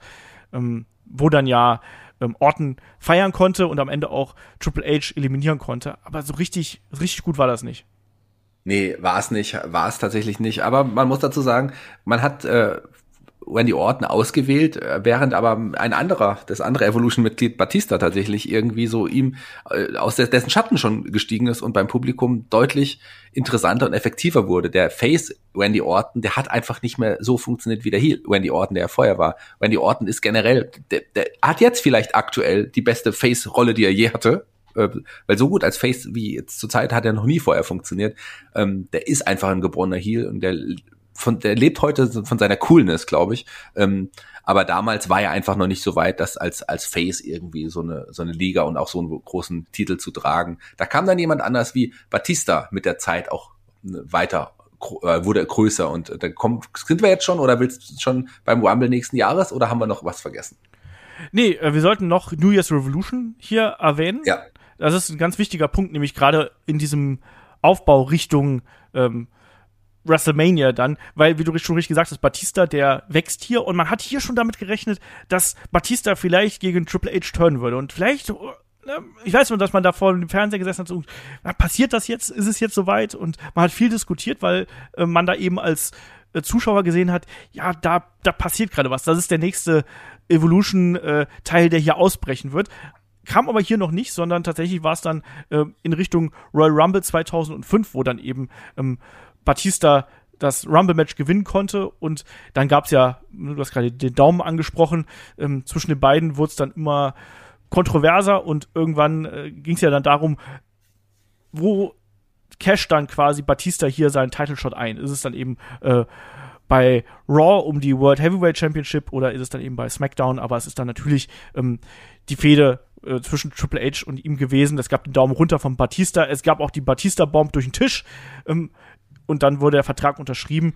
Ja, und äh, hier muss man sagen, so sehr Triple H sich sehr oft dagegen gesträubt hat, äh, ähm, hier für junge Leute dann auch mal ähm, den klaren Pin zu kassieren. Auch in der Fehde gegen Randy Orton zum Beispiel hat mir das gefehlt, mhm. dass er dann eben gesagt hat, so, ich, äh, ne, ich verliere jetzt ein Match wirklich mal dominant. Gab es zwar äh, die ein oder andere Nadelschicht, am Ende ist er dann aber trotzdem als klarer, äh, Verlier äh, als klarer Sieger aus der ganzen Geschichte rausgegangen. Hier bei WrestleMania 21 damals äh, klare Niederlage gegen Batista und auch die Rematches, die wir danach gehabt haben, ähm, auch beide verloren, auch dann im Hell in a Cell. Ähm, und das war eine große Nummer, ne, muss man sagen. Also das Triple H hat hier wirklich die Karriere von Batista gemacht, muss man sagen, an dem Zeitpunkt, oder? Ja, definitiv. Also die Matches haben auch super funktioniert. Die haben, die haben total Spaß gemacht, haben Batista wirklich äh, aus einem einen wirklichen Star gemacht. Das, das, das kann man ohne Zweifel sagen. Der war ja vorher beim Publikum schon deutlich over, aber wie Triple H hier für ihn hat auch ja hinlegen lassen, das war nicht typisch Triple H, du hast es gerade schon angesprochen. Und das hat einfach gezeigt, Batista, der ist das neue große Ding. Ich habe damals auch, das muss in der Zeit gewesen sein, bei einer Hausshow in Deutschland, ich glaube es war Berlin, ähm, Batista gegen Triple H und Ric Flair gesehen damals. Ähm, ja jetzt auch, die haben da jetzt nicht äh, sich absolut äh, verausgabt, kann man ganz ehrlich sagen. Aber Batista war damals auch beim deutschen Publikum so unglaublich over. Das war, das habe ich sehr positiv in Erinnerung, die, die, diese Geschichte damals. Also Batista Triple H, das hat wiederum richtig, richtig gut funktioniert. Genau. Triple H hat danach eine kurze Auszeit genommen für, glaube ich, vier Monate um den Dreh, weil er ähm, Nackenprobleme gehabt hat, hat sie auskuriert, kam dann wieder zurück. Und wir wissen ja, Ric Flair ist ja quasi das einzige Evolution-Mitglied, was noch übrig geblieben ist. Und naja, ne, äh, die beiden hier äh, ähm, haben sich nicht lange vertragen, sagen wir es mal ganz vorsichtig. Triple H ja damals noch, äh, Triple H, äh, Ric Flair damals ja noch ähm, Intercontinental Champion, damals glaube ich von Kalito hat er sich ja den T Titel geholt gehabt. Ja. Es, es kam aber wie es kommen musste. Triple H turnt natürlich gegen seinen alten Weggefährten und dann gibt's richtig gute Matches der beiden, muss man sagen. Das ist so eine vergessene Fehde, ähm, unter anderem im Cage-Match bei Taboo Tuesday und auch mit einem Last Man Standing-Match der beiden bei der Survivor Series da spricht man nicht viel drüber, aber das sind extrem spannende, hart geführte Matches, wo auch wirklich der Triple H nochmal das Beste aus Ric Flair rausholt und die beiden, die haben hier mega gut geklickt. Oder kannst du dich da noch dran erinnern, in die Geschichte? Ja, absolut. Also ich finde, das hat auch sehr, sehr gut funktioniert. Gerade ähm, da hat auch Triple H ja auch ähm, also wir wissen ja, äh, Ric Flair ist der Mentor von Triple H oder einer der Mentoren, der für ihn total wichtig ist und auch äh, Ric Flair ist ja auch für sich auch irgendwie, fühlt sich auch irgendwie auch mitverantwortlich, so ein bisschen auch für Triple H. Also die beiden haben ein sehr enges Bündnis, und woraus eine wirklich tolle Freundschaft wohl auch entstanden äh, sein muss, wie man so hört. Ähm, also klar, die beiden wollten einfach hier die Hütte abreißen und es ist denen auch gelungen. Also Flair nochmal mit äh, im Spätherbst, wahrscheinlich schon im Spätwinter seiner Karriere, da sollten ja noch einige Winter folgen und ein ganz, ganz später Winter kommt, der steht uns ja auch kurz bevor. Also, äh, aber da hat Flair nochmal gezeigt, dass er auch immer noch gute Matches abliefern kann. Äh, ja, auf jeden Fall. Also das sollte man sich anschauen. Auch hier wieder. Ne? Das ist eine Fehde, über die nicht so viel gesprochen wird, aber lohnt sich äh, auf jeden Fall, da äh, einzusteigen. Und Triple H jetzt ohne äh, Titelgold, ne, muss man auch mal sagen, äh, selten genug. Und natürlich Richtung WrestleMania war Triple H immer noch der logische ähm, Kandidat hier, dass man mit ihm Richtung äh, Championship-Match geht. Und damals äh, war ja auch dann wieder ein, ein junger Athlet, den wir hier als äh, Champion gehabt haben, der ja quasi zeitgleich mit Batista den Aufstieg geschafft hat. Das war John Cena, der aber nach einem langen Title Run jetzt schon auch schon nicht gerade ganz unumstritten gewesen ist. Und Triple H hat sich dann hier auf der Road to WrestleMania in einem Turnier durchgesetzt ähm, und so dass Triple H und John Cena bei WrestleMania 22 aufeinandertreffen sollten. Wir hatten WrestleMania 22 zuletzt noch bei Patreon und bei Steady ähm, hier in der Classic Review und das Match ist eigentlich relativ basic, muss man sagen. Die Fehde war okay, aber jetzt auch nicht herausragend. Ähm, aber das Witzige ist daran, dass die Crowd ziemlich deutlich hinter Triple H steht und gegen John Cena. Das ist natürlich auch so ein bisschen im Aufbau bedingt. Ne? Natürlich Triple H hier durch ein Turnier und so. Und man mochte aber damals schon John Cena nicht. Und John Cena ist sehr stark äh, ausgebuht worden. Das fand ich schon ähm, fand ich schon gut. Und das Match ist auch echt gut, also auch da anschauen. fand ich schon gut. Ja. Ähm, aber tatsächlich, äh, klar, ist John Cena im Vorfeld auch schon äh, des Öfteren nicht so gut beim Publikum angekommen, aber hier war es ganz klar, deu ganz deutlich vor, vor, vor den Massen, hier vor diesem großen Publikum, äh, wie da klar, dass äh, auf Pro Triple H war, der ja eigentlich äh, hier nicht in der Position gewesen sein sollte, äh, dass das Publikum ihm zujubelt und, und John Cena, der eigentlich ja das, das Top-Face war, hier ausgebuht wurde, das war schon das war schon, also finde ich ein, ein, wichtiger großer Moment, der auch richtungsweisend war für äh, gerade John Cenas Reaktion in den Monaten, Jahren dann danach. Weil da hier ging es so richtig, richtig los. Man muss natürlich auch sagen, auch dieses Match stand natürlich im Schatten des Matches davor. Toy Wilson, Kenneth Michelle, Playboy Pillow Fight ist natürlich auch legendär. Ja, ja, ja, ja, genau so war das. Auf jeden Fall Triple H hier erstmal äh, nicht erfolgreich äh, bei der Titeljagd und das zieht sich auch so ein bisschen äh, durch in den kommenden Monaten, wo er immer wieder versucht, sich den WWE-Titel zu holen, aber immer wieder scheitert und letztlich dann die Schuld auf äh, die McMahons ablädt, sodass dann hier eben eine Storyline daraus entsteht. Und dann kommt was, auch das mag ich nicht so wirklich. Ich weiß, da geht die Meinung sehr stark zu auseinander, aber es gab dann wirklich äh, erstmal die Andeutung Richtung die X-Reunion eben gegen die bösen McMahons, die wir damals gehabt haben. Und die kam dann tatsächlich. Und dann haben wir eben diese Story gehabt mit der Spirit Squad, die dann äh, den McMahons zur Seite gesprungen ist. Hier diese Jungs-Cheerleader, die wir gehabt haben. Ähm, die Attacken und diese üblichen die Ex-Shenanigans, die wir damals gesehen haben. Ach, ich weiß nicht. Äh, Shaggy, wie stehst du eigentlich zu der Old Man DX? Hm, ich mochte sie gar nicht. Ich mochte natürlich die DX äh, die, früher schon, aber in dieser Zeit nicht. Dafür war ich mehr pro Spirit Squad eingestellt. Aber dann so zwei alte Männer, die immer noch die gleichen kindlichen Witze machen, das, äh, also das, also es gibt nur eine DX, die ich schlechter fand, die letzte äh, in Saudi-Arabien. Ähm, deswegen ich mochte das gar nicht. Ja, also ich weiß, dass David das ja absolut gefeiert hat zum Beispiel. Der mochte das äh, extrem gern. Auch darüber haben wir im äh, Ruthless Aggression Podcast äh, zuletzt gesprochen. Und das war auch ein Streitpunkt zwischen uns. Also, wenn ihr den noch nicht gehört habt, dann hört da gerne mal rein. Deswegen können wir hier jetzt so ein bisschen durchspringen. Weil das war nicht so meins. Klar, man hat natürlich auch lustige Segmente dazwischen gehabt. Ne? Man hat diese äh, Streiche gehabt, die die Ex dann den McMahons gestellt hat, zum Beispiel durch das Verstellen der Mikros, wo dann auf einmal McMahon, Vince McMahon mit einer ganz hohen Stimme gesprochen hat, oder ähm, wir hatten das das scheiße Bad, die Dusche, die dann von oben gekommen ist, wir hatten äh, die das die gespraypaintete Limo, das gespraypaintete ähm, WWE Gebäude, all sowas war da wir haben aber dafür auch ganz viel Quatsch gehabt, natürlich. Ne? Also allein natürlich dieses legendäre äh, Match im Hell in a Cell, McMahons und äh, Big Show gegen die DX, was dann am Ende darauf hinausläuft. Äh, auch damals geht es ja dann wiederum sehr oft darum, dass hier äh, Vince McMahons Hintern geküsst wird. Hier sollte dann ein ganz, ganz großer Hintern geküsst werden, nämlich der von ähm, Big Show, aber da ist dann Vince McMahon selber drin gelandet und blieb auch gefühlte 800 Minuten äh, darin, darin stecken. Stimmt. Oh Mann. und ja, am Ende war es dann die DX, die hier aus der ganzen Geschichte ähm, als Sieger rausgegangen sind. Ähm, ja, das war so, das war so eine, eine, ein Programm, was wir hier eben gehabt haben. Danach wurde ein Programm angestoßen, was ich wiederum sehr mochte, nämlich das Programm zwischen der DX und Rated RKO. Und wo Randy Orton als Babyface nicht funktioniert hat, hier als Heel an der Seite von Edge das habe ich extrem gefeiert und ich finde, das war ein tolles Gegengewicht, was man hier zur DX gebildet hat. Wie hast du es gesehen? Ja, tolle Gruppierung auch, also Rated RKO damals auch äh, wirklich so Dreh- und Angelpunkt äh, der, der Shows. Ich fand die super unterhaltsam zusammen, haben total gut harmoniert und es war eigentlich auch total logisch, dass man hier gegen die DX geht. Das war so eine ne Fehde, die irgendwie natürlich entstanden ist gefühlt, weil das musste einfach der passende Gegenpart äh, sein und das fand ich cool. Also das war tatsächlich eine Zeit, die ich, die ich sehr, sehr mochte, die mir auch sehr, sehr viel Spaß gemacht hat und ähm, die auch ja zu einigen guten Matches auch auf jeden Fall geführt hat. Gerade ich erinnere mich, da hatten sie ja noch andere Leute mit an die Seite geholt bei der Survivor Series in diesem Jahr, da äh, mit mit äh, mit CM Punk unter anderem, äh, ja. dem, dem jungen CM Punk und und den Hardys im Team DX gegen das Team Rated RKO mit äh, Edge. Äh, Randy Orton, guck ich mal, ob ich da halt zusammenkriege. Johnny Nitro war es auf jeden Fall ähm, Gregory Helms und den fünften weiß ich nicht mehr.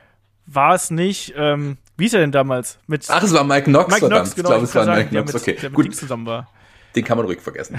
ja, der, war das nicht auch so, der, der kam doch rein, hat einen Superkick abbekommen, dann war das Match vorbei äh, für ja. ihn, oder? Wenn ich mich nicht täusche. Genau, genau, genau. Der hat auch gar nicht da reingepasst. Aber das war schon, das war schon auch ein cooler Moment. Ich kann gerade für, damals habe ich mich sehr für CM Punk gefreut, weil das war so sein erster großer Moment. Ja, es gab ja auch extrem laute CM Punk, CM Punk Chats ja. und, und diese Gruppierung generell, da ist ja hier den ganzen Smart Mark und Internetfans, denen ist ja fast hier das Herz aus der Hose gesprungen, ne? Also, als sie das gesehen haben. Die Hardys und CM Punk und die DX, Vergangenheit, Gegenwart und Zukunft meines Wrestling-Fantums irgendwie vereint. Ja. Und hat, Mike Knox auch noch dabei. ja, auch der. Ähm, nee, und das war ein Clean Sweep damals dann für die DX. Und es sollte ja dann bei New Year's Revolution das erste große Blow-Off-Match geben. Das hat dummerweise nicht so wirklich äh, gut funktioniert, weil da äh, sich Triple H erneut verletzt hat. Und erneut war es eben der rechte Oberschenkelmuskel, ähm, der da auch wieder nach 15 Minuten im Match nachgegeben hat. Erneute Verletzung, erneut eine lange, lange Auszeit für Triple H. Und ja, man kennt das jetzt zum Beispiel auch bei Kreuzbandrissen, ne? wenn da mal so eine Verletzung vorgekommen ist, dann reißt sowas gerne wieder auf und bei Triple H ist es eben der Oberschenkelmuskel. Äh, ganz üble Geschichte auch. Und auch, dass, dass es halt eben immer quasi on air bei großen Matches passiert, ne? Und immer bei Tag Team Matches. Hm? Ja, genau. Das äh, war ja ganz zum Schluss auch noch mal so. Ähm, da kommen wir auch noch mal gleich drauf zu sprechen. Ja, es ist schon interessant, dass es immer da irgendwie so passiert. Vielleicht sollte er nicht in großen Tag Team Matches antreten bei großen großen Ereignissen, weil da ist da äh, da sollte er aufpassen. Ja. Aber zum Glück hat er dann immer jemanden dabei, der auch das Match zu Ende tragen kann. Naja, und wobei hier, in Saudi-Arabien vielleicht nicht. Äh, ja, wobei Shawn Michaels das da noch einigermaßen über die Bühne gebracht hat, wenn schon die anderen nicht konnten. Ähm, das ist aber ein anderes Thema, da kommen wir auch gleich noch drauf zu sprechen. Ähm, ja, er war auf jeden Fall jetzt erstmal längere Zeit wieder ausgefecht außer Gefecht gesetzt. Und in der Zwischenzeit ähm, hat sich hier ein gewisser King Booker äh, etabliert und hat sich da auch oben festgesetzt und Triple H machte dann beim SummerSlam 2007 äh, sein Comeback gegen King Booker und man hat auch hier dann langsam gemerkt, dass gerade diese Verletzungen und diese lange Zeit des Wrestlings langsam auch an Triple H so ein bisschen gezerrt haben. Also ich habe dann schon das Gefühl gehabt, dass langsam er hat seinen Stil ein bisschen umgestellt und hat äh, langsamer gewrestelt es war nicht mehr der gleiche Triple H logischerweise wie vor sechs, sieben Jahren, sondern es war ein anderer Triple H, auch an Muskelmasse damals äh, deutlich zugenommen. Er hat ja eh verschiedene Körper-Evolutionsstufen durchgemacht. Also schaut euch mal den 2.2er, 2.3er Triple H an im Vergleich zu dem 2000er oder dann auch zu dem späteren Triple H. Das sind schon ganz andere Persönlichkeiten fast schon, je nachdem, wie er gerade seinen Trainingsstil quasi gefahren ist. Naja, erfolgreiches Comeback gegen King Booker, dann eine Babyface-Fehde gegen ähm, Umaga. Ähm, ursprünglich war es ja so geplant hier bei No Mercy, dass er da äh, auf Umaga hätte treffen sollen. Ähm, aber da war es ja dann eben auch so, dass ähm, ja hier auch nochmal Titel-Ping-Pong äh, gespielt werden sollte in dieser Nacht, Shaggy, bei No Mercy. Ja, sollte sogar ein äh, kürzerer Titelrun sein als alle Titelruns zuvor, die schon nur wenige Wochen teilweise gedauert haben. Hier waren es ja nur wenige ja, Stunden kann man fast gar nicht sagen, wenige Minuten eigentlich auch. Äh, Triple H hat sich den Gürtel geholt von Randy Orton, aber hat ihn am Ende des Abends dann auch in dem Rückmatch, das Vince McMahon angesetzt hat, auch schon wieder verloren. Yes, und dann, äh, genau, das war äh, das Last Man Standing Match, was wir dann hier gehabt haben. Also es war eine der, der kürzesten Title Runs, die wir hier in der Geschichte hatten. Aber natürlich Triple H dadurch wieder, wieder on top und war dadurch natürlich wieder im äh, Titelgeschehen äh, drin. Und ähm, ja, bei, bei No Way Out hat er dann äh, äh, sich die Number One Contendership hier äh, sichern können und konnte dann äh, in Richtung ähm, WrestleMania 24 ähm, sich auch das Ticket quasi hier für WrestleMania holen. Und bei WrestleMania 24 gab es ja ein äh, Triple Threat Match zwischen äh, Randy Orton, Triple H und John Cena. Aber am Ende war es Randy Orton, der hier den Titel äh, verteidigen konnte nach dem, dem Punt, den wir dann hier gesehen haben. Also mhm. vorher gab es einen Pedigree von Triple H gegen John Cena und dann eben den Punt gegen äh, Triple H, sodass dann hier am Ende äh, Randy Orton quasi äh, abstauben konnte. Aber Shaggy, allzu lange sollte Triple H auch nicht ohne Titel sein. Nee, er sollte natürlich dann am Ende dann doch wieder sich den, den, den Gürtel holen. Es gab bei Backlash dann ein Fatal Four-Way-Match äh, und da hat Randy Orton äh, tatsächlich seinen Gürtel wieder verloren. Die anderen Teilnehmer John Cena und der neue Main Eventer bei SmackDown, niemand geringeres als JBL, John Bradshaw Layfield, der es auch mittlerweile in den Main Event dort geschafft hatte. Genau, und die Fehde hier, äh, Orton und Triple H, die ging dann auch äh, weiter. Triple H verteidigt nochmal bei Judgment Day und auch bei äh, One Night Stand in einem Last Man Standing Match. Auch da leider wieder eine Verletzungsgeschichte, also da hat sich damals Randy Orton verletzt, sodass dann hier diese Fehde erstmal äh, endete. Triple H ist daraufhin zu äh, SmackDown äh, gedraftet worden. Ja, und da ging es dann eben äh, weiter mit ihm als Champion. Er fehlt gegen äh, John Cena bei Night of Champions, verteidigt den Titel und äh, im weiteren Verlauf dann äh, ja Titelverteidigung die Leute wie den Great Khali gegen Edge zum Beispiel und ähm, ja auch beim äh, Scramble Cage Match, was wir da, äh, Scramble Match, was wir im weiteren Verlauf gesehen haben, ähm, konnte er dann hier den Titel verteidigen und da beginnt ja dann auch diese äh, Fehde mit äh, Jeff Hardy im weiteren Verlauf dieses Jahres äh, mit Titelverteidigung bei No Mercy und bei, beim Cyber Sunday. Also Jackie generell dieses Jahr so, so sehr, sehr merkwürdig ähm, aufgebaut. Also es waren immer sehr viele kleine Fäden, sehr viele einzelne Matches, aber so die große Geschichte, die war jetzt zu dieser Zeit nicht wirklich da, oder? Nee, tatsächlich nicht. Ähm, man hatte Triple H da, aber so erinnerungswürdige Fäden, selbst erinnerungswürdige Matches, die, die gibt's eigentlich da so gar nicht in dieser Zeit. Also da ja, war mal hier war es, war mal da war es, dann kam auch mal ähm, der Great Kali, war der nicht auch noch Gegner? Der ja, ja. Great Kali kam doch auch noch beim, beim SummerSlam. Also das waren jetzt keine erinnerungswürdigen Matches oder Geschichten in dieser Zeit. Also absolut nicht. Ja, er sollte dann am Ende äh, seinen Titel an Edge, äh, an Edge verlieren wodurch er dann eben erstmal ja seinen, seinen längsten Title Run bis dahin mit äh, weit über 200 Tagen dann sich hier äh, ja, dem Ende zugeneigt hat. Trat dann im äh, Royal Rumble an, konnte ihn aber nicht gewinnen, wurde von Randy Orton eliminiert und bei No Way Out ähm, gewann er die Elimination Chamber damals und dadurch auch die Championship. Ja, damals traf er hier auf den Undertaker, Jeff Hardy, Big Show und Wladimir Koslov und natürlich Edge als amtierender WWE-Champion war logischerweise auch mit dabei und da konnte dann äh, Triple H sich hier das große Gold am Ende äh, wieder umschnallen. Ja, und reiste damit natürlich auch dann äh, Richtung äh, WrestleMania. Shaggy, wie ging es denn da weiter? Naja, sagen wir mal so, ähm, ich, das ist übrigens das Match äh, von, von wo Edge dann am äh, dann doch schon später am Abend nochmal sich den Gürtel geholt hat, den anderen Gürtel, ja. Das war doch, das war doch dieses, wo er ja, hier genau. relativ schnell ausgeschieden ist und dann später sich dann tatsächlich nochmal den Gürtel holen konnte. Ja, für Triple H ging es natürlich weiter und zwar mit jemandem altbekannten, der aber auch in ja, zurück war von der Verletzung, mit dem er ja eine Feder auch davor hatte, der aber hier auch einen neuen Gewand und auch mit neuen äh, Kollegen äh, kam. Ich spreche von Wendy Orton. Genau, da startet dann hier die, äh, die Legacy-Geschichte eigentlich. Ne? Der holt sich ja dann auch Ted DiBiase äh, Jr. und äh, Cody Rhodes zur Seite und dann haben wir hier eben eine, äh, eine neue Fehde mit der Legacy gegen Triple H, der sich dann auch Familienunterstützung holt in Form äh, der McMahons. auch hier, ne, wir sind jetzt auf dem Weg Richtung WrestleMania 25 und ich weiß, dass ich damals wirklich heiß auf dieses Match zwischen Triple H und Randy Orton gewesen bin, gerade durch den Aufbau. Der war ja schon sehr persönlich, wie wir den gehabt haben, ne, mit, äh, ja, mit, mit äh, dieser Szene, wo es da, wo, wo im Haus gebrawlt worden ist, wo Randy Orton durch die Fensterscheibe geworfen worden ist. Ich weiß, da war man damals total scharf drauf und man hat eigentlich erwartet, dass das hier bei WrestleMania 25 eine blutige Schlacht zwischen den beiden wird, weil die es hergegeben hat. Und dann am Ende war es aber so, es war halt nur ein normales Match und es war leider ein stinklangweiliges Match, muss man dazu sagen, oder?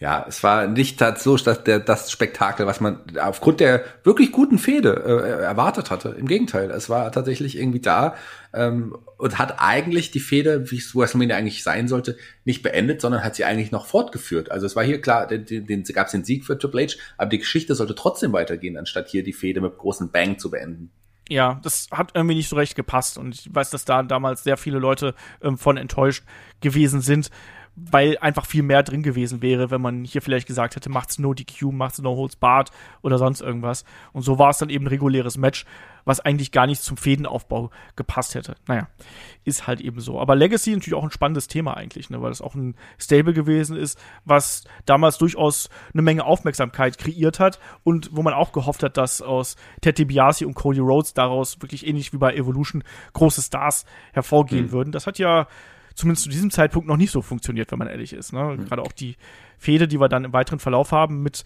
ähm, der äh, DX, das war was richtig Gutes. Aber hier geht's dann eben auch weiter, wie wir schon, ange wie schon angedeutet haben. Ähm, es gab noch ein ähm, Six-Man-Tag-Team-Match mit äh, Triple H, Shane McMahon und Batista gegen die Legacy. Ähm, da konnte dann eben ähm, Randy Orton den Pin hier einfahren. Triple H da erstmal äh, längere Zeit raus äh, mit einer K-Fape-Verletzung. Als er wieder zurückgekommen ist, wird die Fehde mit Randy Orton wieder aufgegriffen bei äh, The Bash damals. Nicht Great American Bash oder Bash at the Beach, sondern einfach nur The Bash. Ähm, da war es ein Three, Three, Stages of Hell, was Randy Orton dann äh, für sich entscheiden konnte und dann auch bei Night of Champions ähm, war er wieder nicht erfolgreich und hat auch äh, in einem Triple Threat Match hier verloren. Da war John Cena noch mit dabei. Also generell muss man sagen, das war nicht die beste Zeit für Triple H. Also viele Niederlagen und was macht Triple H, wenn er viele Niederlagen hat? Er wendet sich an Shawn Michaels und es gab die nächste DX Reunion und dann aber vor allem auch in der Fehde mit ähm, der Legacy. Und da werden wir auch äh, im Match of the Week drüber sprechen, ähm, über das Hell in a Cell Match dieser beiden Teams. Und ich muss sagen, diese Fehde der beiden Teams, also DX und der Legacy, die fand ich richtig gut. Da sind ein paar richtig starke Matches dabei rausgekommen. Shaggy, kannst du dich da noch dran erinnern? Ich kann mich daran erinnern auch und ich muss sagen, als diese DX fand ich jetzt auch sinnvoll. Die haben jetzt nicht mehr ganz diese, diese platten Witze dann auch in der Zeit gemacht, sondern weil sie hatten ja eine erbitterte Feder auch hier ja. mit der Legacy. Ähm, das fand ich deutlich besser als die, als die DX davor, die Reunion davor. Also ich fand, äh, die, die Geschichten haben super funktioniert. Ich hätte mir mehr gewünscht, dass man die Legacy deutlich stärker in der Zeit darstellt, weil die wurde dann nicht mehr so stark dargestellt wie zuvor noch, äh, was ich ein bisschen schade fand, weil die Gruppierung mochte ich auch sehr. Aber insgesamt die Geschichte und, und, und die, die Matches der, der dieser Gruppierung gegeneinander, die waren schon echt vollkommen in Ordnung. Also gerade dieses ähm, Submissions Count Anywhere Match zwischen äh, mhm. Legacy und ähm, der DX damals bei Breaking Point äh, extrem stark. Auch das, äh, das Match beim SummerSlam der beiden Teams äh, stark. Das Doofe ist eben nur, dass dann am Ende behält man eben dieses Hell in a Cell Match im Kopf, was ja. auch richtig gut gewesen ist. Ne? Das war richtig gut und hat auch sehr, sehr viel Spaß gemacht. Aber das hat dann eben die DX gewonnen. Und dadurch hat man so ein bisschen diesen, ja, am Ende war es doch, waren es doch die alten Männer, die hier eben den Sieg davon tragen konnten. Und ähm, man hat dann die DX auch erstmal als Team belassen und hat gesagt, gut, ähm, dann stellen wir die doch hier gemeinsam gegen John Cena um die WWE Championship und hat auch eben damit gespielt, wie gut arbeitet die DX denn überhaupt noch zusammen, ne? Und äh, bleiben die Freunde hat aber hier dummerweise funktioniert. Das hat ein bisschen gekriselt im Match, aber am Ende haben es die beiden dann doch, äh, ja, hat die beiden dann doch zusammengehalten, aber den Titel haben sich nicht geholt. Aber Shaggy Man hat hier vor allem mit der DX erstmal als Tag Team weitergearbeitet und äh, auch das habe ich ganz und gerade nämlich vergessen gehabt.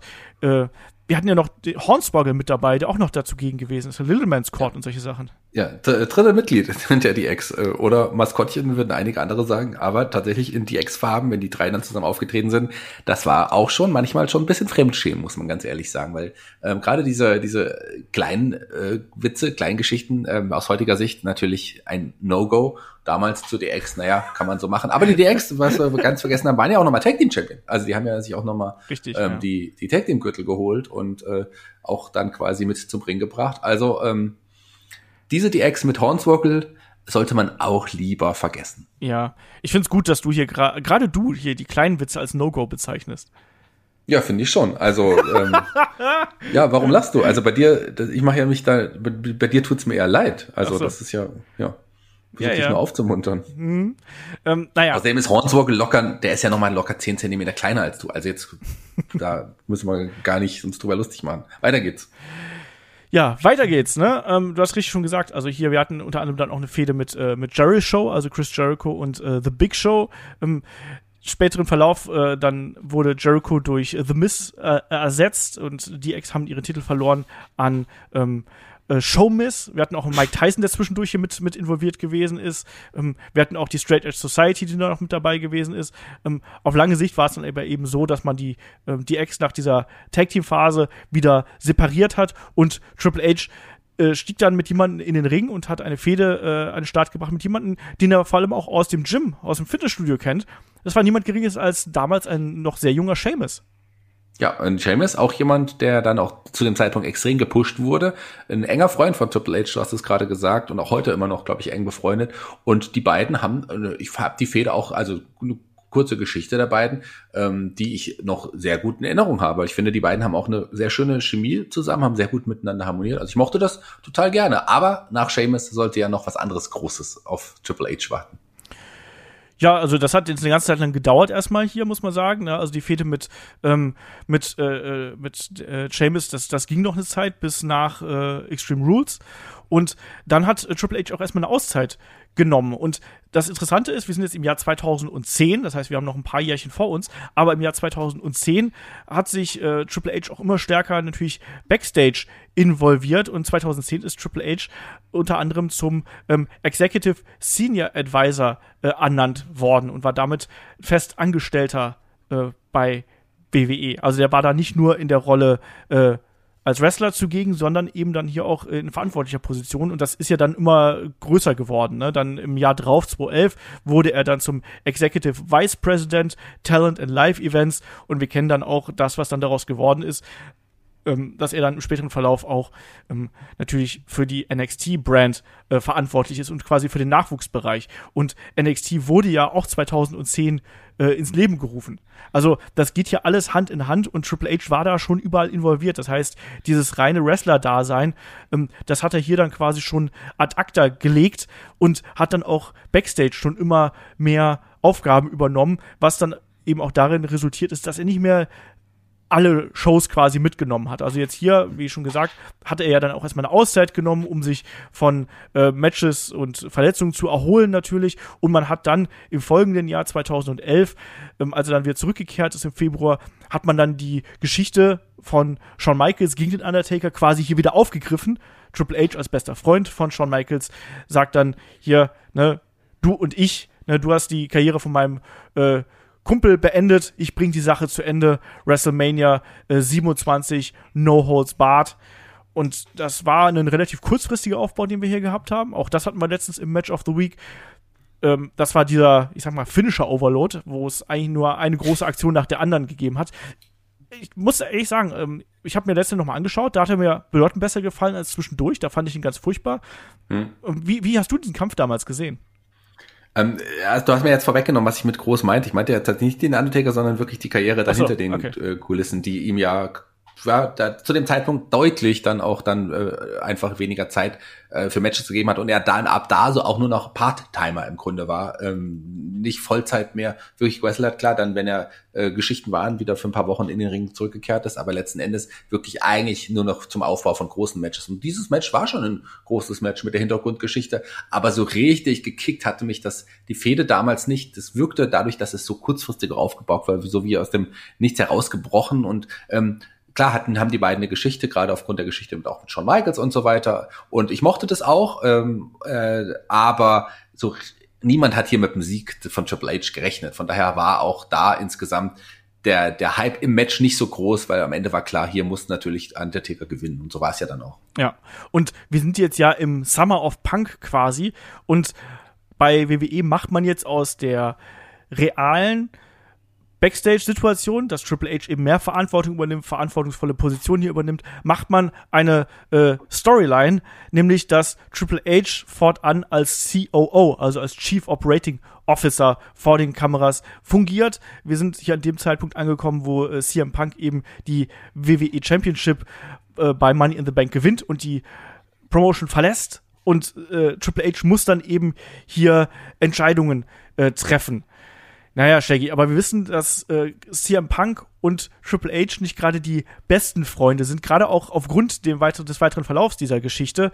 Da war doch noch ein Kevin Nash mit dabei und äh, da war auch noch ein Alberto Del Rio mit dabei. Also, das war hier eine Story, da hat man sich viel mehr von versprochen, aber es ist leider nicht so viel draus geworden und CM Punk hat dann ja im Nachgang auch alles andere als positiv über Triple H gesprochen. Ja, äh, bis heute glaube ich auch. Sind, werden, die werden wahrscheinlich auch so nie die besten Freunde mehr werden. Vielleicht, äh, gut, mein Wrestling sagt niemals nie, aber trotzdem, das, äh, ich glaube, also CM Punk wirft ja auch Triple H vor, dass er nie ein Freund von ihm war und ihm hinter den Kulissen auch eher geschadet hat, als ihm äh, gut getan hat. Ich meine, CM Punks äh, Abgang dann später nach dem Rumble, ähm, der hat ja auch sicherlich sehr viel mit, mit Triple H und dessen Machtposition zu tun, weil ähm, die Geschichte ich mein, der beiden hat ja nie wirklich in einem Match so richtig stattgefunden. Ich hätte es gefeiert, weil ich glaube, das wäre eine große Fehde und könnte immer noch eine große Fehde in Zukunft irgendwann mal sein, ähm, die beiden so gegeneinander mal zu sehen. Das wäre schon was Cooles. Ja, so wir hatten eine Fehde, wir hatten ein Match zwischen Ja, aber das war ja genau, aber das war, da hat also das, das stimmt schon, aber da war ging's waren Triple H als Machtposition hat dann ähm, dann äh, die die CM Punk hatte ich auch vor den vor den Kameras ähm, ein bisschen niedergemacht, aber so dieses richtige große Match, was ja auch bei WrestleMania hätte stattfinden ja, das müssen. Stimmt. Das gab's nicht, das meine ich. Ja, also es gab's bei Night of Champions, da war ja dann auch die Position von äh, Triple H auf dem Spiel No DQ Match und sehr sehr sehr viele Eingriffe von äh, Laurinaitis, von Kevin Nash, von The Miz und so und dann am Ende war es dann tatsächlich auch äh, Triple H, der das Ding hier äh, gewinnen konnte und ja, es äh, äh war nicht wirklich ideal und dann hat man es eben hier in der Geschichte dann auch so aufgelöst, dass dann ähm, Vince McMahon ihn quasi wieder aus dieser verantwortungsvollen äh, Position äh, entlassen hat. Es gab dann äh, bei Vengeance damals gab es ja dann auch noch ein äh, Match mit äh, Triple H und CM Punk gegen ähm, gegen The Miz und R-Truth war das damals. Also wie gesagt, das war damals nicht gerade die, die, die goldene äh, Zeit. Und wir haben dann auch immer wieder einen Kevin Nash gesehen, der dann hier äh, eingegriffen hat. Und dann sollte es ja äh, im weiteren Verlauf auch noch einen, ja, einen, einen äh, Sledgehammer Ladder Match geben zwischen Triple H und Kevin Nash. Und da sage ich bis heute, das war nicht so scheiße, wie man sich das anhört. Das war, das war eigentlich sogar ganz okay, weil die beiden sich dann eher hier behagt haben und wirklich ähm, äh, hart zu Werke gegangen sind. Ne? Aber natürlich Triple H gegen Kevin Nash im Jahr 2011, 2012 ist vielleicht nicht das Allergeilste, wenn man ehrlich ist, oder? Nee, ähm, natürlich nicht, aber da muss ich dir auch zustimmen, das Match ist gar, also da gab es schon deutlich schlechtere Matches. Ich glaube, da haben beide nochmal Bock gehabt, auch gegeneinander nochmal ein Match abzuliefern, weil sie wahrscheinlich auch wussten, das ist das unser letztes Match gegeneinander auf großer Bühne. Äh, why not? Also ähm, das kann man schon so machen. Aber hier ab da war es ganz klar, Triple H hat ja jetzt danach nur noch wirklich eine Handvoll Matches pro Jahr abgeliefert und dann auch nur noch die großen Matches, die äh, wichtig waren. So, da, da, das ist die große Triple H-Zeit, die vorbei war. Wobei jetzt noch tatsächlich, wie ich finde, seine Rückmatches auch immer meistens zumindest groß wirkten, oder? Ja, also wir haben ja dann wirklich noch mal dieses äh, End of an Era Match natürlich gegen den Undertaker bei WrestleMania 28 und da muss ich mal sagen, das ist halt auch eines meiner absoluten Lieblingsmatches. Ne? Also mhm. ich finde die Story, die man hier gehabt hat mit Shawn Michaels als Referee, mit dem Undertaker gegen Triple H, ähm, auch quasi so ein, so ein Full Circle, der man hier ins Storytelling gegangen ist. Ähm, das ist eine ganz, ganz große Schlacht der beiden und natürlich dann mit diesem emotionalen Moment am Ende, wo die drei, also Shawn Michaels, Triple H und der Undertaker auf der Rampe stehen und nochmal so in die Runde quasi schauen äh, der Arena muss ich sagen, das fand ich, das fand ich richtig gut. Das fand ich richtig gut und äh, das war äh, tolles Storytelling, was wir hier gehabt haben. Und es wäre auch ein würdiger Abschluss für die Karriere aller Dreiermänner gewesen. Wenn das so geendet hätte, dann hätten wir, glaube ich, alle so ein Tränchen verdrückt und hätten gesagt, ja, ist halt so, aber schöner kann es nicht mehr werden. Naja, hm. kam halt nicht so. ja, die drei sollten ja nochmal aufeinandertreffen, aber da kommen wir auch noch gleich, gleich drauf zu sprechen. Aber danach sollte ein anderer großer Name, der auch seine Rückkehr ja gefeiert hatte, äh, Brock Lesnar erstmal folgen. Auch die hatten ja eine große Matchserie gegeneinander. Ganz genau. Und da dreht sich ja auch alles um das, um das Brechen der Arme, um es mal so auszudrücken. Also äh, da wurde ja äh, unter anderem auch Shawn Michaels attackiert im weiteren äh, Verlauf. Wir hatten auch einen, äh, einen Paul Heyman, der unter anderem hier auch Triple H damit gedroht hat, ihn zu verklagen, wenn er ihn irgendwie angreift. Ähm, bei No Way Out äh, gab es dann, äh, äh, gab's dann, gab's dann äh, die erste Herausforderung. Im späteren Verlauf ähm, kam es dann eben hier zu der äh, Konfrontation, nämlich Richtung, äh, Richtung SummerSlam. Und da war es dann eben so, dass äh, Triple H hier äh, verlor.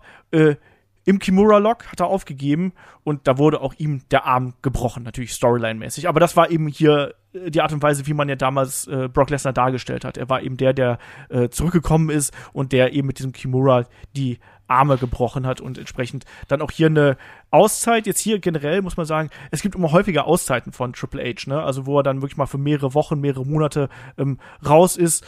Und äh, hier feiert er dann eben äh, das Comeback, und zwar Anfang äh, 2013. Da hat äh, Brock Lesnar äh, Vince McMahon versucht anzugreifen und äh, Triple H macht dann eben den Save. Und da geht's ordentlich zur Sache, würde ich mal sagen, oder Shaggy? Ja, da hat man ja auch einen großen Gegner nochmal für Brock gesucht und hat ihn in, in Triple H gefunden. Und ich mochte das tatsächlich damals. Also ich fand, ähm, klar, äh, da man hat hier den Part-Timer zurückgeholt, um, um, um eine große Matchserie mit Brock Lesnar zu haben. Aber ich finde, das hat super funktioniert. Am Ende hat ja auch hier ganz klar Brock Lesnar in allen Matches den Sieg davon getragen und war dann sehr dominant. So muss man das eigentlich auch dann machen. Und Brock Lesnar hatte da auch dann seinen äh, seinen, seinen Status nochmal zementiert, das ist der, nicht nur, das wäre mein Next Big Thing, er ist einfach der größte Star der Liga zu dem Zeitpunkt gewesen. Ja, und hier war es ja dann auch das Match bei WrestleMania, haben wir dann ja eben gesehen, wo Triple H aber ähm, dann auch gewinnen konnte, per Pedigree auf die Treppen. Solides Match, sage ich mal. Ich finde, dass die beiden nie so die hundertprozentige Chemie zusammen gehabt haben, aber die beiden einfach gut genug sind, um das so ein bisschen zu kaschieren. Ich fand die Matches immer okay, aber bei mir ja. haben die nie so 100% geklickt. Weißt du, was ich meine? Ja, ich weiß, was du meinst. Also ging, ging mir auch so ein bisschen so. Aber ich fand es dann doch wichtig am Ende, dass dann im, im letzten, im großen Match im Steel Cage dann halt Brock Lesnar für mich tatsächlich äh, von den von den drei Matches das Beste, muss ich sagen. Ich weiß nicht warum, aber das ist, glaube ich, reine Geschmackssache, weil so weit liegen die auch nicht auseinander, ähm, dann den klaren Sieg davon tragen konnte. Und äh, Triple H blieb aber da, blieb bei der WWE zum Zeitpunkt, um gegen den, ja, wir haben gerade Next Big Thing gesprochen, über das andere Next Big Thing, drei klare Niederlagen einzustecken.